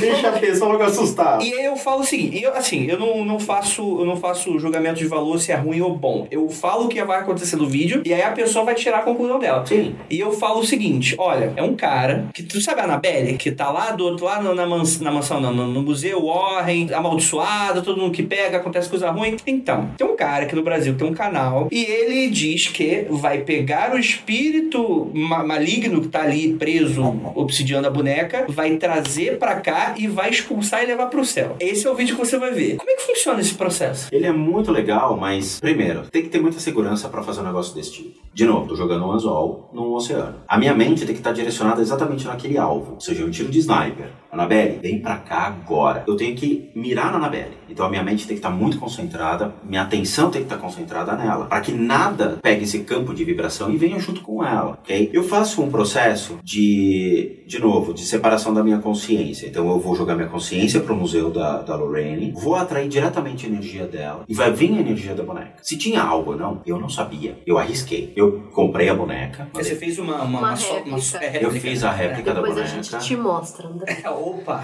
Ela tá no outro quartinho lá. E assim, eu fiz a réplica perfeita. Falei, eu quero a réplica dela. A Mariana falou, eu sei qual é. Chamar a Anabelle, esse tipo de boneca. Eu falei, faz. Ela fez. Peguei e falei, eu vou atrair energia, enganando a energia que está lá, utilizando uma réplica de uma boneca. Então é como se fosse uma dupla imagem. Ela não vai entender a energia. Ela vai entrar e vai se acomodar na boneca. Para isso, eu utilizei um mecanismo que a gente utiliza cristais. São cristais pré-determinados, programados só para isso. Não é qualquer cristal. Não, são cristais específicos onde os monges das Filipinas, os orientais, utilizam pré-determinado com uma finalidade. Com uma técnica específica também. É, então eu, eu programo o cristal com essa finalidade. Ele muda a energia dele, ele muda o, a, a- A a função. densidade e o fluxo de energia. Na hora que eu faço isso pro cristal, eu isolo toda a energia dentro de uma espécie de um círculo. Então eu crio uma densidade, toda aquela energia fica lá. Beleza. Só que para criar esse vínculo, eu preciso de um gatilho. Sabe aquela coisa de hipnose? Eu vou estalar os dedos e acontece. Porque a referência que a pessoa vai ter é o som do dedo para iniciar o processo. No meu caso, eu utilizo um outro cristalzinho que a gente chama de pandam, que é um cristal de seis pontas. Esse cristal de seis pontas, ele funciona como um gatilho. Na hora que eu jogo esse cristal e coloco em cima da cadeira ou em cima da boneca, pum, já vem a energia. Na hora que vem energia, a câmera pegou. Então tem é, algumas cenas que você vai ver o rosto da boneca mudando de fisionomia. E muitos inscritos, eu deixo para os inscritos escreverem, falarem, cara, é a percepção de vocês. Porque eu sei o que está acontecendo. Vocês é que vão me dizer. Na hora que eu faço, o inscrito fala, cara, tio Spook, a boneca tá diferente, cara. A boneca tá olhando com uma cara diferente. Você vê que a expressão muda. Por quê? Uhum. Porque a energia se sobrepõe a ela. E ela forma um rosto sobre a boneca. A questão é, quanto tempo consigo fazer essa intervenção? Eu forcei uma estrutura porque eu tava gravando dois dias seguidos. Seguidos. A comprovação disso, as pessoas entravam no meu apartamento e passavam mal. Porque falavam, cara, o que, que tá acontecendo aqui? Tem alguma coisa que tá me fazendo mal. Como é que você justifica? Eu tenho um brinquedo na sala, em volta um mecanismo de proteção, que você olha e você fala, cara, eu tô passando mal. Então você não expulsou de primeira, deixou lá. Deixei fritando três dias. Foi um erro. Por quê? No terceiro dia, em casa, já estava mudando a vibração, já estava com uma energia muito ruim. E eu comecei a receber visitas. Essas visitas eram protetores dizendo: você vai liberar agora essa energia. Ela tem que sair, porque ela tem um karma a ser cumprido. Eu falava: não, eu tô gravando. Como assim não, cara? Você tá dizendo não pra gente? Tô. Aí eu olhei e falei: putz, é melhor fazer que senão vai dar meleca, né? E aí vieram as figuras para levar o que estava preso à boneca. Porque é questão do ego, do apego. Se você gosta muito de um brinquedo e você morre, a sua referência é o brinquedo. Porque é a última lembrança que você tem. Uhum. Você vai ficar preso ao brinquedo. Você vai ficar preso à sua casa, ao seu carro, aos seus bens materiais. Mesma coisa a boneca. Alguém estava preso àquela boneca e eu queria saber o que era. O legal é que como eu estava usando os microfones, e são esses microfones basicamente que a gente está usando para gravar, eles têm uma frequência legal de captação. Então você escuta a vibração, você escuta coisas que estavam acontecendo em tempo real naquela gravação. Então você escuta murmúrios, você escuta uma fala, você escuta uma voz. Como é que se justifica isso? Como é que você escuta uma voz de um ambiente fechado, com janelas fechadas, portas fechadas, tudo isolado, sem manifestação? É o famoso EVP, né? Que é... é o Electric Voice Phenomenon. Então eu sempre me apoio testando o demo com um EVP que comprova o que eu estou falando, porque a câmera não vai te mostrar realmente ali. Você não vai ter um obsessor do lado falando droga, estamos aqui olhando para a câmera, não é mesmo? Você não vai ver. Só que o som, ele acontece. É uma reverberação ou uma vibração de um corpo de energia. Então o microfone capta, mas a câmera não. E aí no final eu fiz a liberação, quebrando o círculo e fazendo a mesma coisa que eu faço no processo de limpeza de casas. E aí que as coisas se mostraram. Então tinha algo. Só que você quer ver o pior, que eu acho que você não viu. Depois que eu fiz isso, e gravei o EVP. Eu fiz dois dias de EVP mostrando a, a, a, voz, mostrando o que aconteceu de verdade em material bruto sem edição, tá? Eu fui fazer uma análise de um vídeo recente de uma equipe de caça-fantasmas que foi até ó, o Museu Warren e pediu a boneca para eles filmarem. Isso foi depois do testando demo. Eu falei, tá bom, vai, de Bem novo depois, né? Bem depois. Uhum. Tá bom, vamos ver. Vai lá, é o sobrinho da Lorraine, né? Que seria acho, o cara que tava guardando acho que é o. Esse sobrinho dela, ele é um dela. demonólogo lá dela, tá bom? Uhum. Beleza. Ele pega a boneca e bota numa cadeira. Na hora que ele bota a boneca na cadeira, a câmera começa a filmar, aparecem duas imagens brancas atrás da boneca. E eu dou um pause, eu olho e falo, não pode ser. O que, que é isso? Aí eu fiquei assustado, falei, cara, peraí, que eu fiz funcionou? Porque aquelas duas imagens brancas eram uma espécie de protetores àquela boneca, guardando para que na, nada mais entrasse naquilo e ficasse preso àquela boneca como uma história sendo mal contada ou mal utilizada para se ganhar dinheiro. Porque é uma sacanagem você deixar uma criatura dentro de uma boneca presa no museu como um troféu. Isso não se faz. E aí, quando eu libero, aparecem duas imagens. O que teve de médium, um bandista, kardecista escrevendo dizendo: Cara, eu vi no box do vídeo, foi assustador. Todo mundo, todo mundo viu. Isso, inclusive, é bastante bastante interessante porque às vezes o Rodrigo, quando faz esse tipo de coisa, ele faz observações que só eu sei.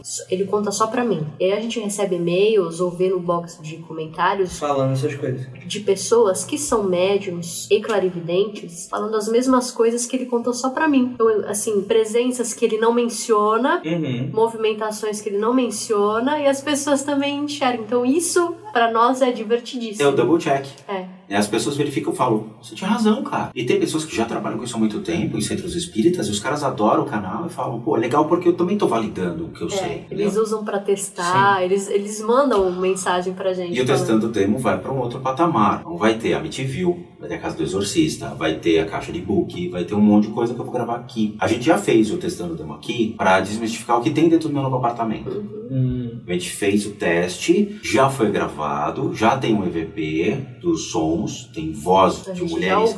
É assustador, porque assim, a gente fez e uma figura ficou presa dentro desse mecanismo. E eu não sei, eu larguei as câmeras e falei, ó, tá aí. Vocês vão pela câmera e a gente vai ver pelo EVP. Deixa aí. Só que um obsessor ficou fora, olhando, e um ficou dentro. E quando você escuta o EVP, você escuta um... Aí depois você escuta... Que isso? Ó, a gente tá gravando, você não escuta nada. Não tem barulho de ninguém. Então assim, o ambiente fica isolado. Tudo fechado. Três horas da manhã com todo mundo dormindo.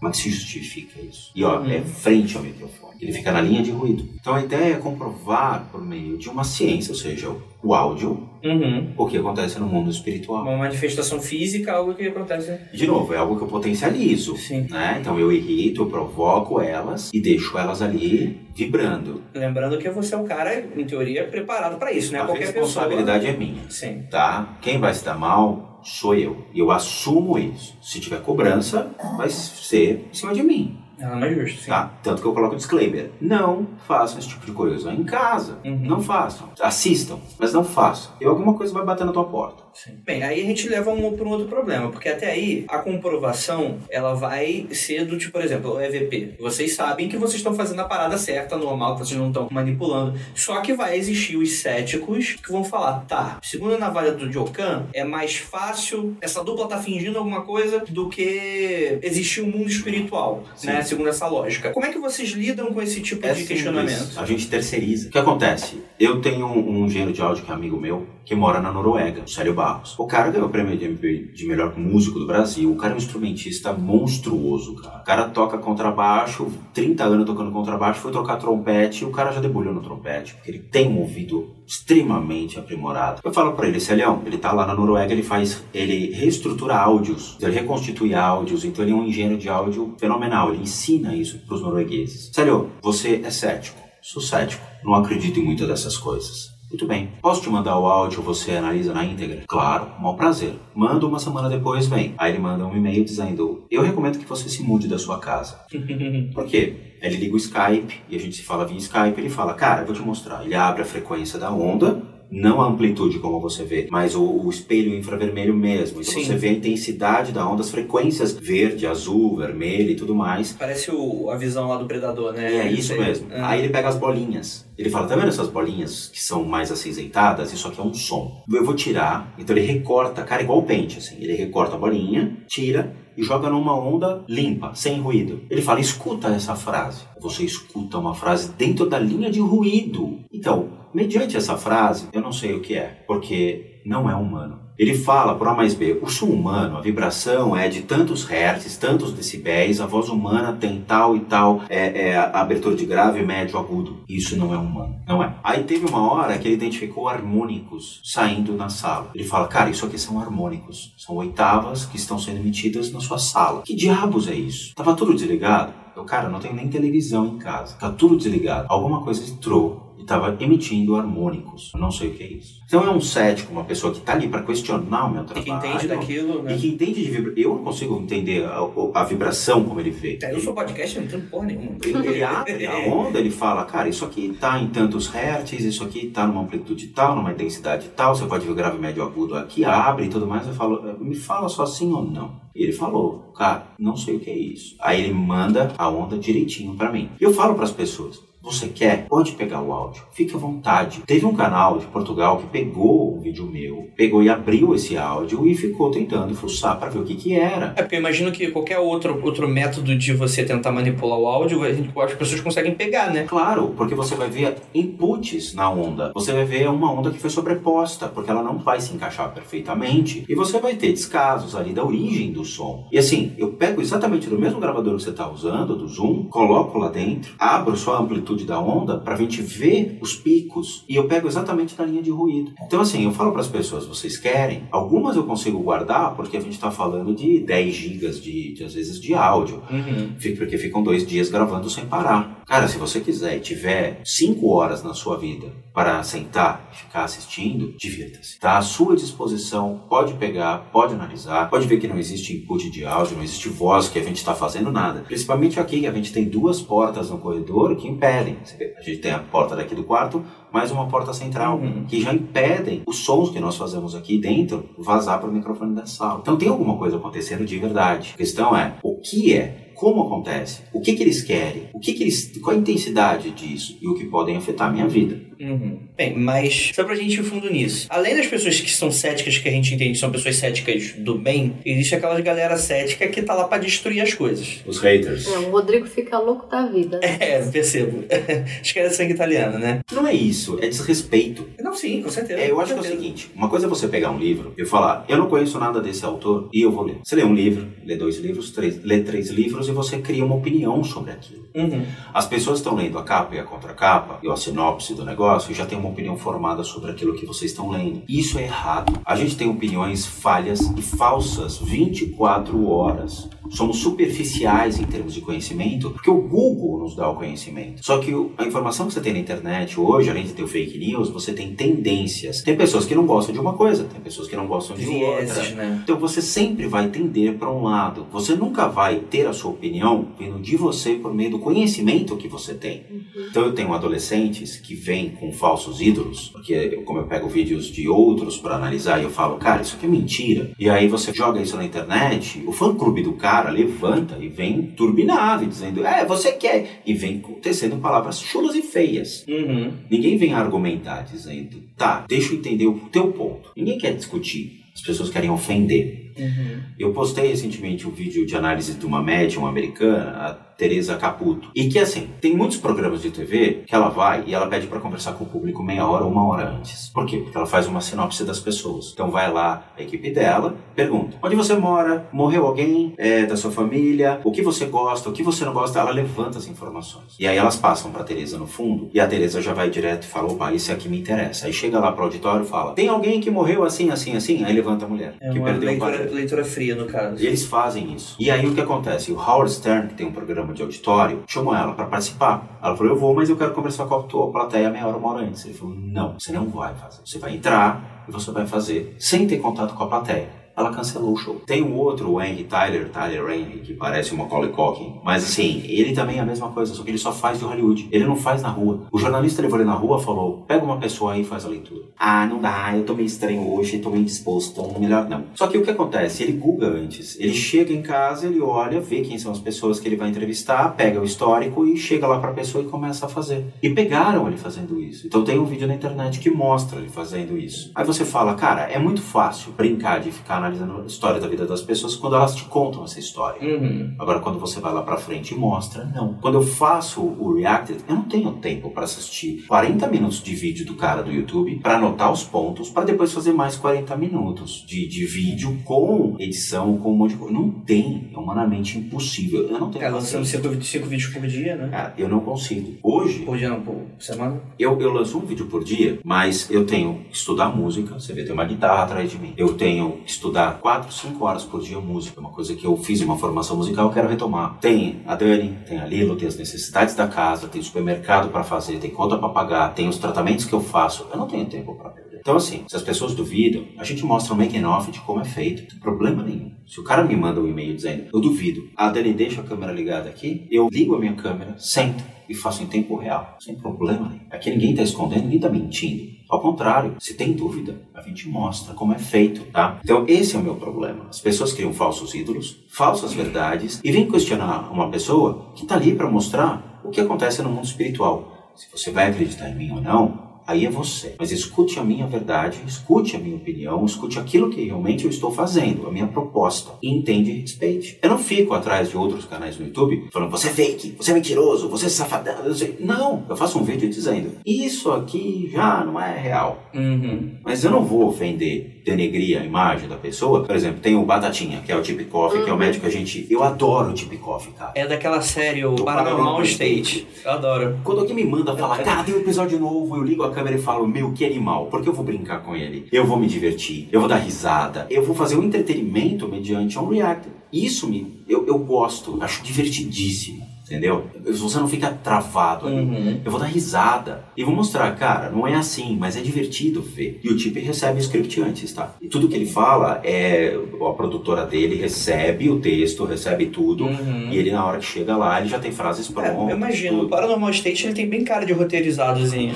É, tanto que o cara surtou depois, né? O Ah, ator, sim. ele surtou, ficou doente e tudo mais. E ele dá bronca. Tem um cara lá que é o Sergei, que é operador de áudio, ele já chamou o Sergei pra. Já falou, amigão, você não tá escutando nada. Não teve nada nessa cena, você sabe disso. Gravado. E o Pati Palma, eu falei, graças a Deus aí o Ryan, Brian, Zion, Zion, tomou vergonha e falou a verdade. Falou, cara. Não inventa, Sergei. Você tá inventando. Aí o Sergei ficou sem graça. Aí eles pegaram o Tipikoff mexendo a cadeira. É, esses, esses programas Muito legal. norte-americanos, eles têm muito esse, esse show, né, do espiritual. Então, esses haters que vêm parar no canal, geralmente é quando o Rodrigo faz essas análises desses programas norte-americanos e médiums norte-americanos, que assim, pessoalmente, eu acho eles muito Uhum. ruins, né? Os médiums americanos são muito ruins, só que também é 880. Quando o cara é bom, ele é bom de verdade. E eu tiro meu chapéu. É, o Rodrigo, todo mundo é, critica, fala assim, ai, você. A gente já ouviu assim, gente falando, ah, você- só você se acha o fodão, né? Só que não é bem assim, porque quem conhece o canal sabe que o Rodrigo ele tem profunda referência por um médium americano. O John Edwards. John Edwards, é, o cara é muito bom, é uma pessoa estudada, uma pessoa instruída, um treinamento espiritual e mediúnico, então o cara é bom. E a gente gosta muito dos médiums japoneses, né? Só que a gente tem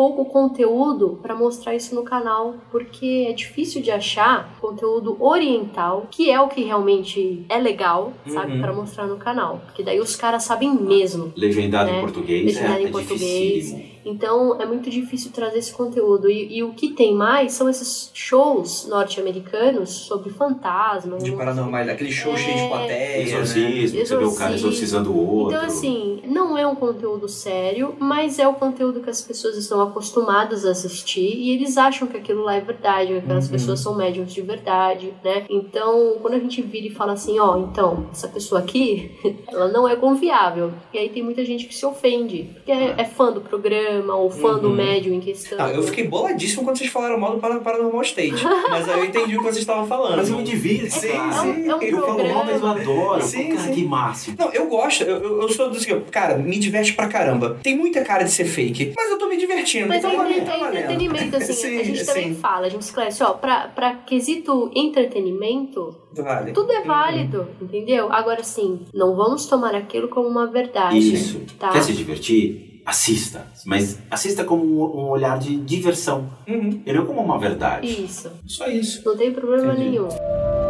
Você está ouvindo Mundo Freak Confidencial.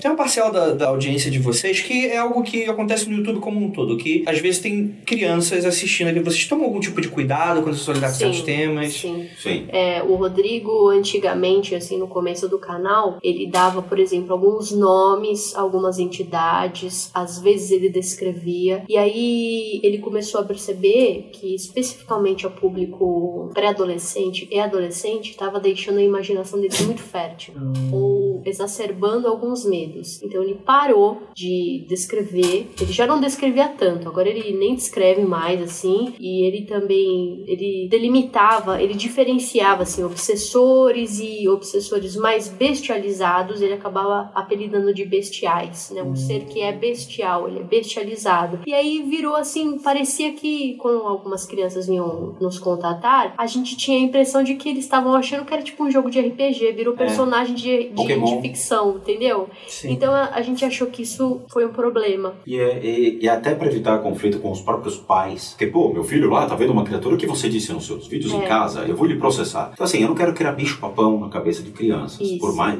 Já Sim. tem muitos bichos desse tipo, né? Que é problemas em casa, depressão, tudo que surge na cabeça de um adolescente. E aí ficar criando arquétipos desse tipo, a gente não tá fazendo mais. Entendi. Então, assim, existe um obsessor, ponto. Vamos colocar tudo dentro do balaio. Esse é um obsessor, eles Uhum. têm suas características, atacam diferentes, cada um tem a sua característica, tem a sua forma de agir, mas vamos entender só o que tem no vídeo. Tem um desses, tá aqui, beleza? Beleza. Tem um desse ali, beleza. Acabou. Ser pontual, a gente tá sendo mais É. pontual. Inclusive, né, antigamente, o Rodrigo, quando tinha menos pacientes, ele fazia análise da foto do paciente, descrevia o corpo de energia, falava tendências que a pessoa poderia ter no quesito de doenças, os, os, os obsessores que a pessoa tinha. E também na limpeza de casa ele fazia a des- a descrição. A gente também notou que as pessoas elas, elas estavam confundindo o objetivo do tratamento e da limpeza de casa. O objetivo do tratamento da limpeza de casa é realizar pontualmente a retirada das energias ruins e trazendo bem-estar para o paciente e para a família. Só que tinha muita gente que estava solicitando essas sessões para ler a descrição do Rodrigo. Então, assim, era mais importante a pessoa receber a análise do que tinha na casa dela do que realmente essas coisas ruins serem retiradas. Entendi. Entendeu? Então, assim, a demanda de tratamentos aumentou muito e a gente começou a achar inviável fazer essas análises. Então, a gente começou a avisar as pessoas: ó, a gente não tá mais fazendo porque tá tomando muito tempo, né? Então, assim, tem gente que tá esperando tratamento que tá com crise Câncer. psiquiátrica, tá com câncer, enquanto que o Rodrigo fica fazendo análise porque o bonitão lá quer saber É, qual- o obsessor que tem na casa. extremamente elevada de pacientes terminais e pessoas, famílias desesperadas. Pessoa- querem pessoas que ajuda. precisam mesmo de ajuda, né? Então a gente falou assim, ó, o objetivo da sessão é fazer o tratamento, não é fazer análise. A análise é legal? É legal. Às vezes ajuda a entender algumas coisas, ajuda. Mas eu fiquei pensando assim, pô, quando você vai num centro espírita ou num centro de umbanda, ninguém fica descrevendo pontualmente o que quer que você tem, o que que você não tem. Sim. Só quando é alguma coisa muito importante, ele dá algum, algum alguma palhinha assim, né? E aí ele faz, dá o Pra dar uma passe, dica, né? Pra pessoa tentar dica, é. resolver, né? É, é, tratamento de apometria é a mesma coisa. Ninguém fica descrevendo ou analisando da maneira que o Rodrigo faz. Então a pessoa vai lá, faz o tratamento, faz o que precisa fazer e tal, e fim de papo. né? Então, a motivação das pessoas começou a ficar muito errada, de só ficar querendo saber a análise é, do corpo de energia da casa, né? E, e isso também alimenta, né, alguns medos. Então, a gente já teve paciente que falou assim: ó, eu sinto muito medo, eu peço que vocês não descrevam nada, para eu não ficar impressionada depois. Beleza, entendeu? Então, a gente acabou aplicando isso para todo mundo. A gente achou melhor, tá? Pra, pra não ficar alimentando medos, e isso também no canal, né, por conta das crianças. Uhum. O Rodrigo toma muito cuidado de colocar aquele disclaimer no início dos vídeos para não fazer em casa, pelo Uhum. amor de Deus, É. tá? E mesmo assim, de vez em quando tem uma molecada que, ai, ontem joguei o Ouija, pô, mas a gente sempre fala pra não jogar o Ouija, entendeu? Me ensina aí a chamar a criatura. O meu Ouija não tá funcionando, acho que acabou a pilha, seu Spook. É, então assim, inevitavelmente, eu Sim. acho que sempre vai ter um público, geralmente infantil, É, adolescente, é, o- é o mal do YouTube, sim, É, vai sempre ter. que, né? que vai fazer os equívocos. Uhum. A gente tem a sorte de aqui a gente só tá lidando com adultos, então a gente pode ir É. pros... Inclusive, vocês citaram aí os famosos bestiais do canal do Spook House. E aí a gente vai entrar na última parte da pauta que eu acho que pra mim é muito cara, que é essa questão que eu chamo de o, o Spook Mythos, que tipo, é a mitologia em volta do Spook House.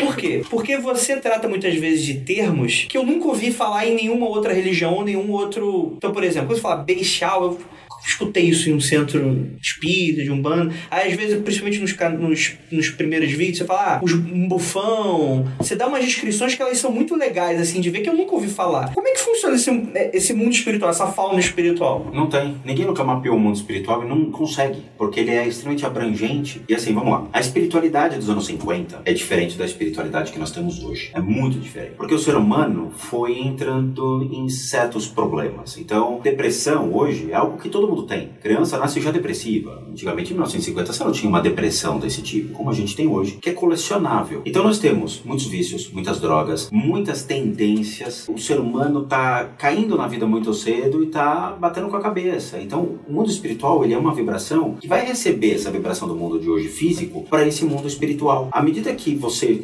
alterna o seu mundo físico, a forma de você agir, de pensar, você está também criando uma alteração no mundo espiritual. Então surgem figuras mediante as novas doenças. Uma pessoa que é depressiva, ela vai e morre, mas ela ainda fica aqui. A última lembrança dela é a, sua depressão. E ela vai vibrar a depressão dela. Na hora que ela acha uma pessoa que está triste, ela gruda atrás dessa pessoa e potencializa essa tristeza por uma depressão. Então a pessoa vai dormir triste, acorda com um negócio tipo, cara, que que é isso? Tô depressiva? Não consigo sair da cama? O que que tá acontecendo? Essa troca de vibrações. Então os nossos novos obsessores estão criando um novo mundo espiritual. Quando eu olho o mundo espiritual de hoje, eu crio arquétipos baseados em suas características. Uhum. Agora eu brinco, eu falo dos bestiais, do bufão, essas coisas, são arquétipos, são características pré-determinadas da vibração daquela criatura. Que é algo seu, não é algo de uma grande literatura, de algo. É como se você colocasse nome aos bois. Ok, como é que vai chamar esse tipo de criatura? Por que, que chama um bufão? Porque ele gruda no seu pulmão, ele afeta a sua respiração, com isso ele ataca seu sistema nervoso e afeta seu sistema nervoso. Ele te gera um ar de insegurança, de depressão, ele leva a depressão e leva a conflitos emocionais iminentes. E onde ele se aloja? Nas suas costas, no seu pulmão. E ele, como se fosse um,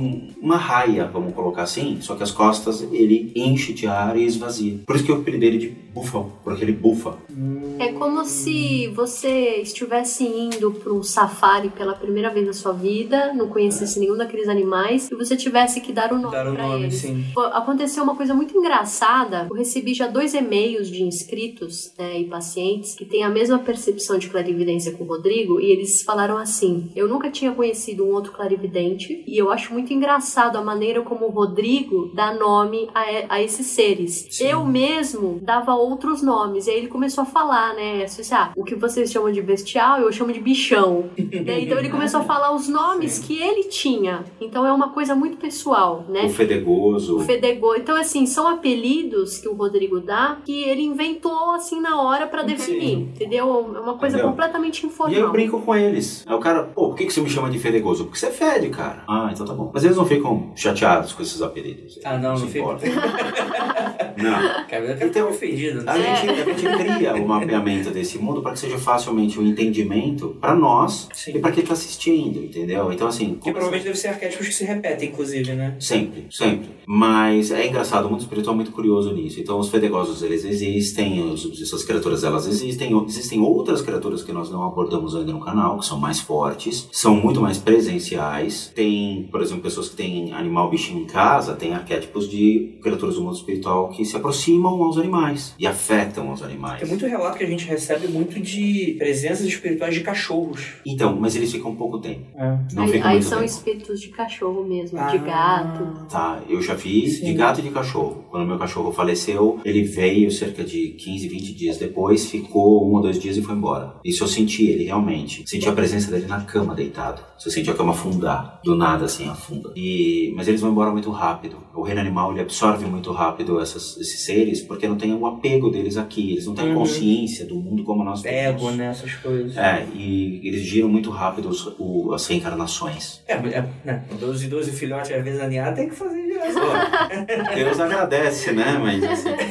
Então eles têm essas diferenças. Sim, você quer falar, você quer falar mais ou menos alguns que você já viu? Ou você prefere não? Não, são mais esses aí. Os outros é delicado a gente abordar, porque, de novo, vai criar o fanatismo das pessoas, vai achar que tem sempre algum desses embaixo da cama. Uhum. Então a gente bloqueia um pouco a bem. mente do ser humano em trazer essas imagens. É.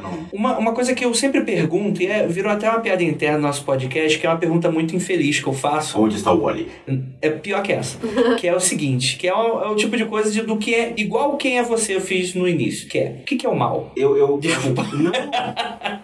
O mal é o questionamento do bom. Quando você questiona, você gera o mal. Questiona em que sentido? Recentemente um cara me perguntou: roubar é errado? É errado. Mas quando você rouba quando você está com fome para comer, continua sendo errado. Mas por quê? Por que, que você não pede a comida mais nobre? Porque você vai engrandecer aquele que está te dando o prato, porque vai gerar um, um ato bom para ele e você vai estar recebendo de uma forma honesta a tua comida. Quando a pessoa vem com esse intuito de eu vou roubar, ele automaticamente está gerando mal. Ele está gerando uma interpretação errada, um- uma responsabilidade errada sobre a sua natureza humana e é uma dualidade das suas atitudes. O mal é quando nós questionamos a natureza divina, a bondade, a, a tudo aquilo que Deus colocou o ser humano na vida para honrar e respeitar. Quando você questiona isso, fala, cara, eu vou gerar linha tênue, eu vou errar, vou roubar, vou matar e no final me converto e Deus vai me perdoar de todos os meus pecados. Essa dualidade é o mal. Não existe o diabo. Eu não acredito no diabo. Eu acredito na essência questionadora do ser humano, onde ele é tendencioso sempre pro lado dele e não um lado assertivo da coisa. O que é o justo é o justo. Então ele sempre vai ser tendencioso para ele. Eu vou roubar, eu vou matar, eu vou fazer porque a vida me leva a isso. Não, vida não te levou a isso. Você escolheu o caminho que você quer. Então eu acho que o mal é intrínseco à natureza animalesca do ser humano, um impulso animal. E quando acionado o gatilho de questionar, dizendo, ah, eu vou fazer porque ninguém vai me impedir, ele, ele é arremessado diretamente ao lado mais sombrio da sua natureza. Entendi. Para mim isso é o mal. Uhum. Você concorda, Dani?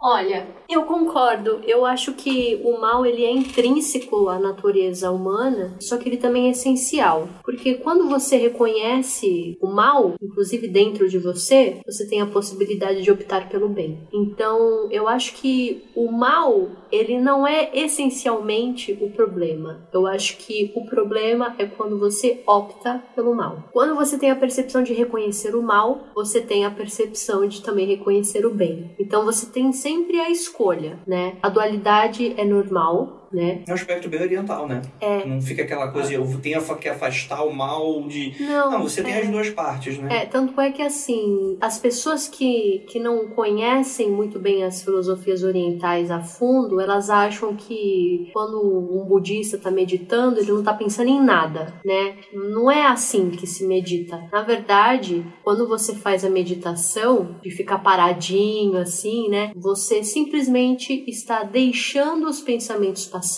Não há como impedir que os pensamentos parem na sua cabeça. Eles sempre vão existir dentro da sua cabeça, né? A diferença é que você vai deixá-los passar e você não vai dar atenção a eles. E aí você simplesmente tem a tranquilidade, tem a paz e a mente calma, simplesmente porque você não está dando atenção a esses pensamentos, você está deixando-os Uhum. passar. É a mesma técnica em relação a essa percepção do mal e do bem. Então, quando você se depara com alguma situação que você poderia, sei lá, vai, você Será que eu jogo aquela pessoa da janela agora?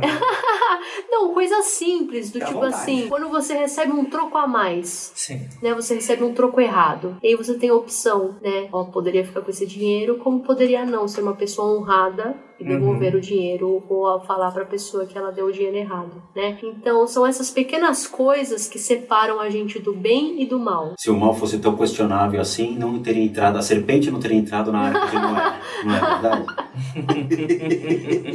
Perfeitamente. Já que a gente falou do mal, vamos falar do bem. Muitas vezes vocês citam uma categoria, não sei se é categoria, não sei se é uma entidade só, não sei se é uma classe de prestígio, não sei. que são- Classe de prestígio classe é de prestígio. Los universitários. Los universitários.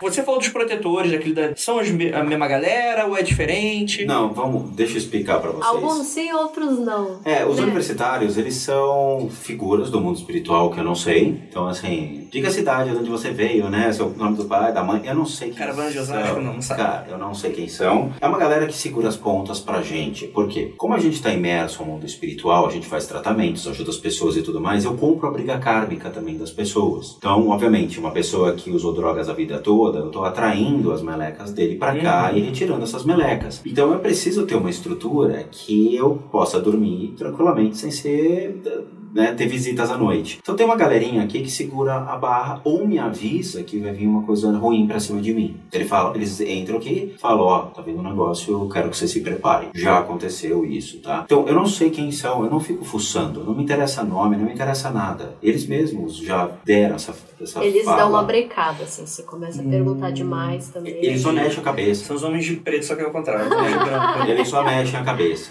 Beleza. Durante o processo de limpeza de casa, muitas pessoas se deparam com os famosos anjos que nós colocamos, chamamos para fazer o processo final, tá? Como a gente está fazendo o processo de intervenção divina, tudo é assistido com eles. Então, eu escuto geralmente durante o processo de limpeza dizendo: consegue fazer sozinho? Você precisa de ajuda. Se tem uma coisa que às vezes é precisa de uma intervenção maior, aí eu peço ajuda a um ou dois falo, ó, segura as saídas porque eles vão tentar sair por tal lado. E aí eles seguram. E aí no final eu faço com que eles sintam essa energia. Mas de novo, eu não sei quem são, não sei o que comem, nunca levei pro cinema, entendeu? Quer dizer, eles só vêm no momento que a gente precisa. Ponto. A gente não explora trabalho escravo aqui, né, do, do mundo espiritual, não tem nada disso. É. Eles vêm por conta própria. É, tem, porque tem muita gente do meu canal que fica, ah, eu tenho um guia espiritual que é uma sacerdotisa e que mora não sei aonde, que vive não sei onde, o senhor pode validar? Não. Sabe, assim, é, esse tipo de coisa, de novo, as pessoas vislumbram muito a questão de eu sou protegido, eu tenho uma proteção, eu tenho.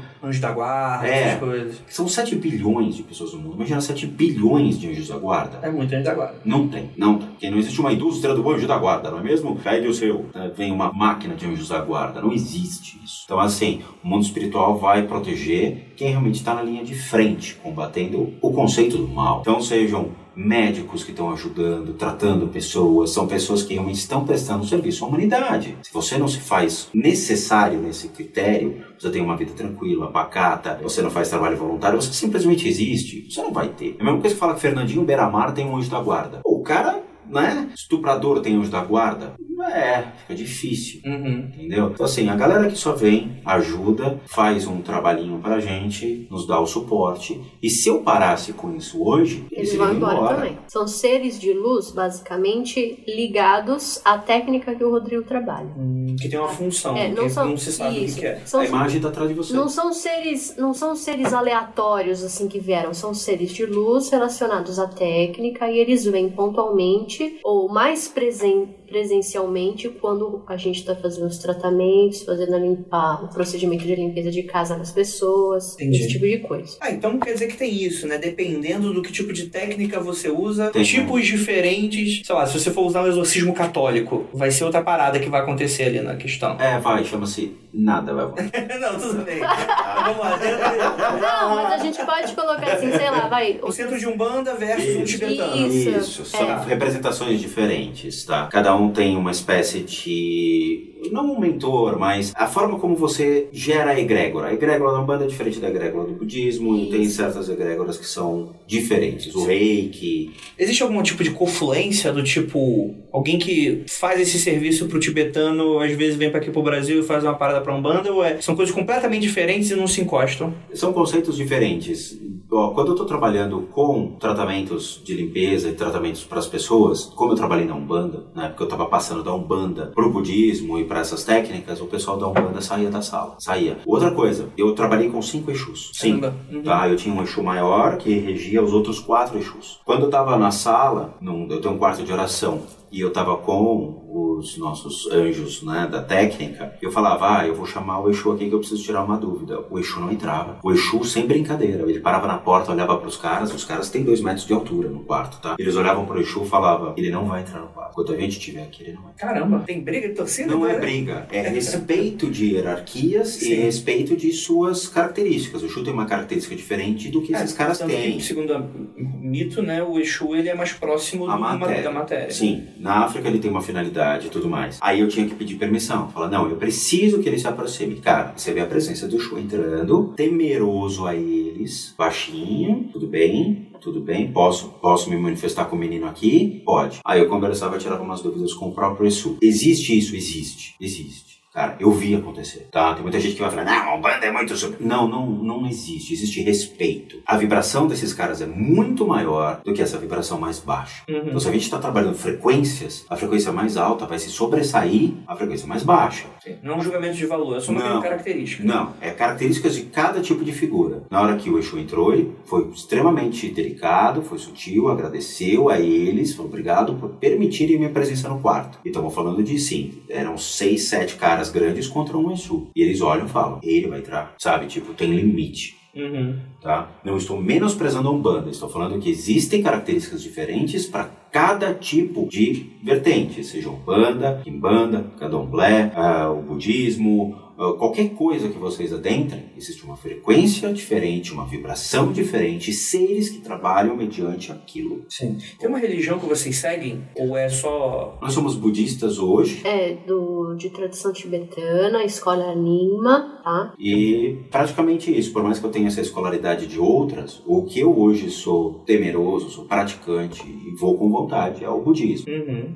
É que eu queria perguntar um assunto que sempre acabou muito no, no underground também, e que muitas vezes pode ter um, um- um certo contato, que é o pessoal que pratica outras artes místicas, esotéricas, magia no geral, né? O que, que vocês acham, assim? Tem algo que vocês veem com bons olhos, não veem com bons olhos? A magia, ela é uma faca de, de, de duplo corte, porque sempre vai ter um grande enigma sobre o que é magia. Muitos falam que magia é simplesmente conhecimento. É a arte de você transmutar o seu conhecimento, você aprimorar, desenvolver quem você é. Aí surge a ideia da alquimia, né? A pedra filosofal, você transformar em ouro, que é o seu. Não é real ali de você botar na mesa o chumbo e transformar em ouro, né? Mas é você, você ser o, o- a ferramenta de transmutar o conhecimento e ter a habilidade de você articular entre os universos, você entender a origem do ser humano, tudo que compõe, tá? Então aí entra é, Luiz Claude Samartin, entra conhecimentos de Jacob Boehme, de você entender quem é o ser humano dentro do microcosmos, macrocosmos e se inserir num contexto de divindade. Legal, a magia é isso. Agora, magia, como diz o pica-pau, né? Magia é pra jacu, né? O voodoo é pra jacu. Uhum. De você sentar e jogar pozinho de pim fazer pentagrama, chamar as figuras e tudo mais. Cara, tem que tomar muito cuidado com esse tipo de magia. A magia que a gente vê do cinema, ela é diferente da proposta dos grandes escritores clássicos. Tudo bem, você tem Aleister Crowley, que foi um cara que criou armadilhas absurdas com os seus demônios da Waiwas e os líberes e tudo mais. É uma, uma estrada muito complicada para pessoas que querem entender o que é magia adentrar. É mais fácil você pegar Madame Blavatsky, quer dizer, Nem tanto, porque a escrita dela é meio complicada, mas Jacob Boehme é maravilhoso. O Luiz Claude Saint-Martin é muito bom. Você tem Papos, que é muito legal. Os livros de Papos são maravilhosos, tá? Mas como uma figura para você entender quem é você dentro de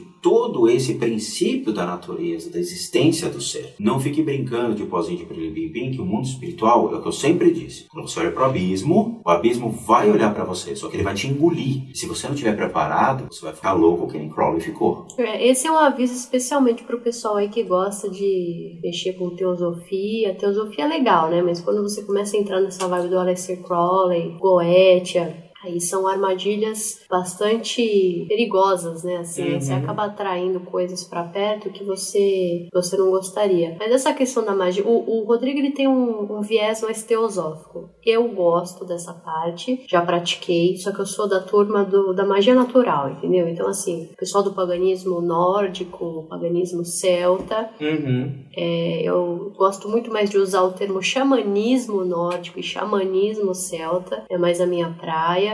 Eu acho que não tem problema nenhum você utilizar esses meios, praticar esses meios, desde que você saiba com o que você está mexendo. Uhum. Porque hoje em dia a gente está numa moda de neopaganismo e neo-xamanismo. Tá voltando com tudo, né? E as pessoas estão utilizando de maneira muito ruim e equivocada e superficial certos elementos antigos, né, que estão sendo deturpados, como por exemplo, o tabaco no cachimbo xamânico, ayahuasca, o peiote. Então eu já ouvi histórias de pessoas utilizando essas substâncias para ficar doidão, uhum. sendo que o objetivo não é esse. Você acaba nem ficando doidão, porque não é uma experiência exatamente prazerosa, né? A pessoa uhum. passa mal e coisa e tal. No quesito do, do xamanismo nórdico e celta, é, as pessoas acabam, assim, geralmente o perfil, né? Principalmente dos jovens, né? Eles ficam revoltados com religiões monoteístas que eles foram criados, né, geralmente o cristianismo, e eles querem acreditar em outra coisa. Então eles começam a acreditar nos antigos deuses pagãos. Uhum. Só que eles não sabem que algumas deidades elas nem existem mais. Elas não existem mais, porque até os deuses eles têm um,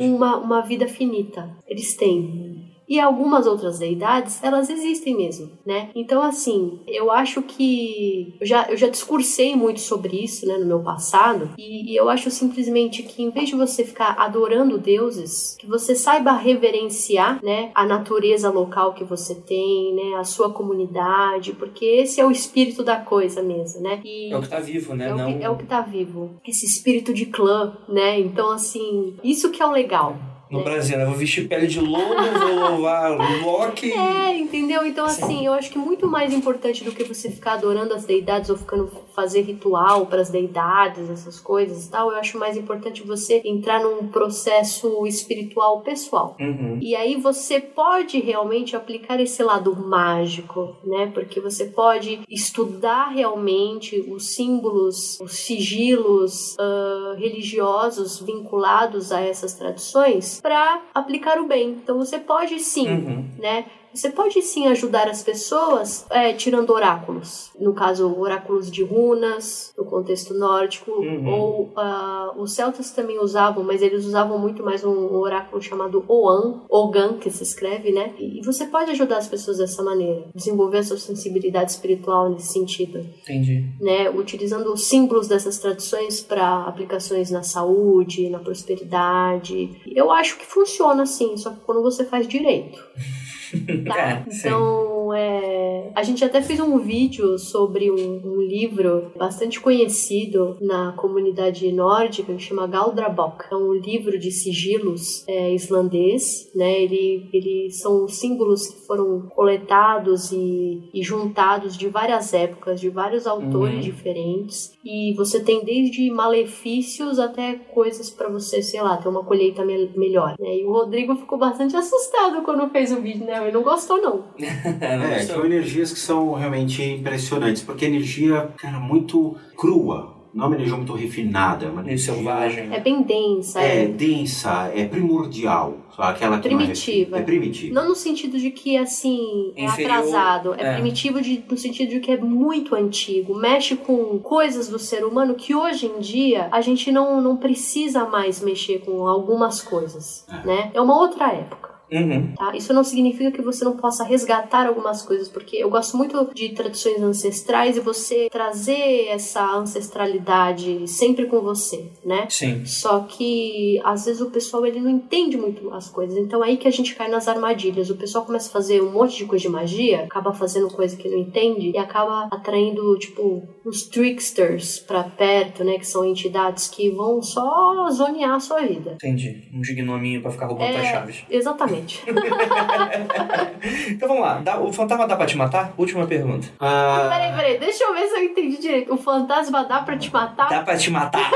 te jogar da janela, jogar na frente do ônibus. Muito um bom. obsessor pode matar um ser humano? Essa é a pergunta. Pode ser. Tá, de todas as casas que a gente foi, nós encontramos criaturas que poderiam influenciar uma pessoa a se matar. O que acontece? Nós temos muitos vícios, nós temos muitos traumas, temos muitos complexos dentro do ser humano que formam gatilhos. Então, tem pessoas que podem realmente se inferiorizar de uma certa maneira, que perdem completamente o valor da própria vida e acabam se matando, ou questionam a, necessidade de por que eu nasci assim, porque eu, eu tenho isso, porque eu não tenho aquilo, porque eu não nasci numa família rica, e levam aquilo ao pé da letra e falam, bom, deve ter uma vida melhor, eu vou me matar. E se matam. Existem pessoas, vibrações no mundo espiritual, que, que conseguem levar uma pessoa a se convencer daquilo. Existe. Eu já me deparei com alguns casos desse tipo. Então, é aquela coisa, não é ela que vai te matar, é você que vai se convencer e se deixar levar por uma energia que não é sua. Ele não vai te sufocar à noite com o travesseiro, ele não vai te empurrar pela janela, mas ele vai te conduzir você mesmo a ir contra a sua natureza e aí você cometer um Entendi. ato contra si mesmo, tá? Obviamente que uma pessoa que fuma para mim está se matando. Uma pessoa que bebe, para mim, tá se matando. Uma pessoa que perde a vontade de ter uma vida, de, de, de criar coisas, de desenvolver coisas, de aprender coisas, para mim, é uma pessoa que está se matando pouco a pouco. Eu acho que a gente veio no mundo não só para sorrir, para brincar, para se divertir, mas também para aprender. Aprender com nossos erros, com os erros dos outros e a desenvolver habilidades e capacidades que nós nunca vislumbramos. Então, nunca parem de estudar, nunca parem de aprender, nunca parem de entender quem vocês realmente são, porque isso no final da vida pode ser cobrado. Quem sabe existe um Deus que vai olhar para você e vai falar: "E aí, se divertiu?" Você olha para cima e você sorri e fala: "Cara, eu comi uma pizza deliciosa, eu me diverti muito." Aí Deus vai olhar e falar: "Mas fez com sabedoria." Então você tem que ter uma vida com sabedoria e não na loucura. Entendi. E a resposta que era, na verdade, uma pergunta do início do episódio. Eita! Eu vou te responder. Um rapaz, ele queria se iluminar. E ele foi até a montanha. Chegou lá na montanha, ele viu um sábio, mestre iluminado. Ele falou, eu quero me iluminar, ok? 20 anos na montanha. O quê?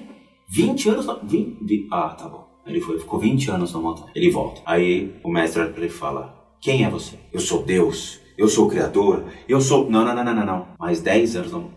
10 anos? 10 anos. Ele ficou lá 10 anos. Ele volta. E o mestre olha e fala, quem é você? Aí ele e fala, eu não sei. Já melhorou. Mais 5 anos na montanha. 5 cinco, trabalho foi. Passou 5 anos e ele não voltou. O mestre ficou perguntando, mas cadê o cara? Morreu? Ele foi lá e descobriu ele dançando na natureza, se divertindo, se banhando no rio, curtindo a natureza. Aí o mestre pergunta, quem é você? Aí ele olha pro mestre e fala, quem quer saber?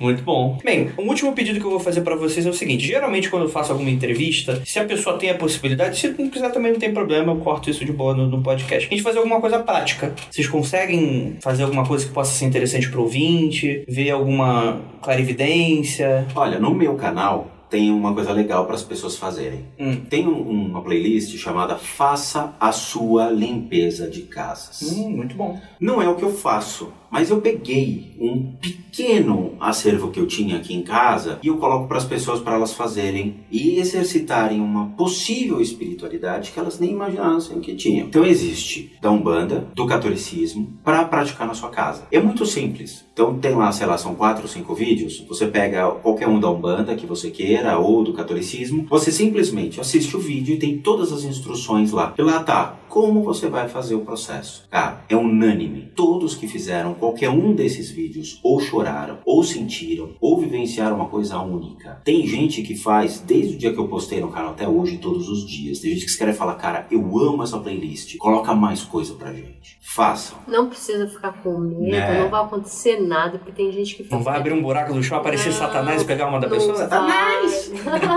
Mas é um procedimento bastante interessante, Sim. porque Tem muitos relatos, inclusive, de melhoras financeiras na vida da pessoa. Olha aí, tem. É, O de Umbanda 3 é pra finanças. de, da pessoa estar num estado assim meio deprimido, daí pronto, acabou, né? E é, é rápido, é tipo, sei lá, 10 minutinhos É. você faz. O nome da playlist é Limpando a Própria Casa. Não, faça, Faça sua limpeza de Tá, casa. isso aí. É muito mais Tá, lá do que tem. nome.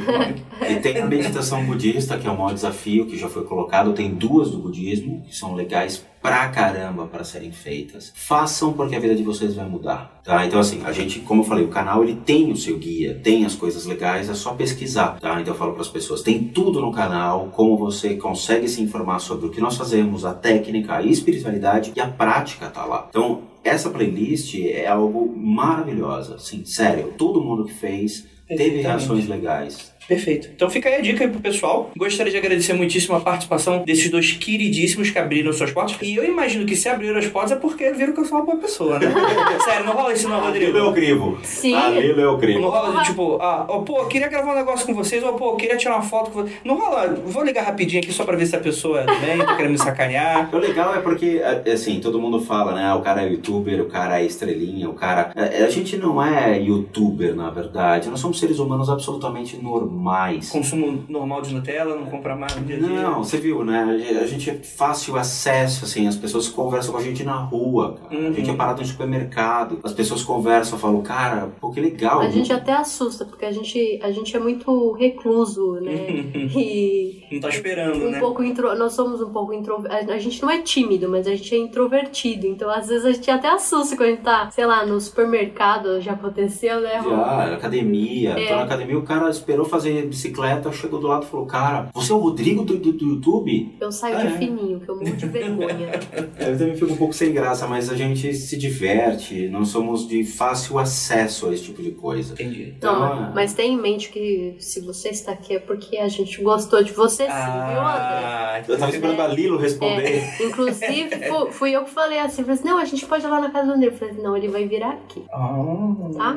Muito obrigado, então, Gabriel. Porque realmente é o tipo de coisa que, poxa, tô entrando aqui na vida de vocês, invadindo a casa de vocês, né? Todas as minhas energias ruins aqui. Não, seja bem-vindo. A gente gosta de manter perto quem a gente vê que é do bem. É, e você vê um ambiente que é real, assim, nada é, é criado. Não é estúdio, né? Não tem, atrás não tem uma, né, um É. estúdiozão. Com chroma key, É. é. negócio. Cara, é onde a gente dorme, come, a gente grava, a gente faz as coisas, tá? Mas é, é legal, e assim, porque vocês precisarem, se vocês quiserem fazer novos programas, a gente tá aberto, Show de bola. Fazer, entendeu? Tudo que, é, que a gente puder passar de informação para as pessoas e desmistificar Sim. as crendices, que são as mais estúpidas possíveis, a gente tá aberto, a gente faz, a gente mostra para as pessoas e comprova, seja por meio dos vídeos que são postados no canal, ou até por meio de vi- vivência, mas vivência no rádio, aqui no podcast, é Não, não difícil. Mas um dia, quem Outro sabe, a gente não grava junto, né, Andrei? Vamos, por Né? favor, por É, favor. testando, Andrei. Testando, Ah, Andrei. eu já desisti, já. Vamos testar, André,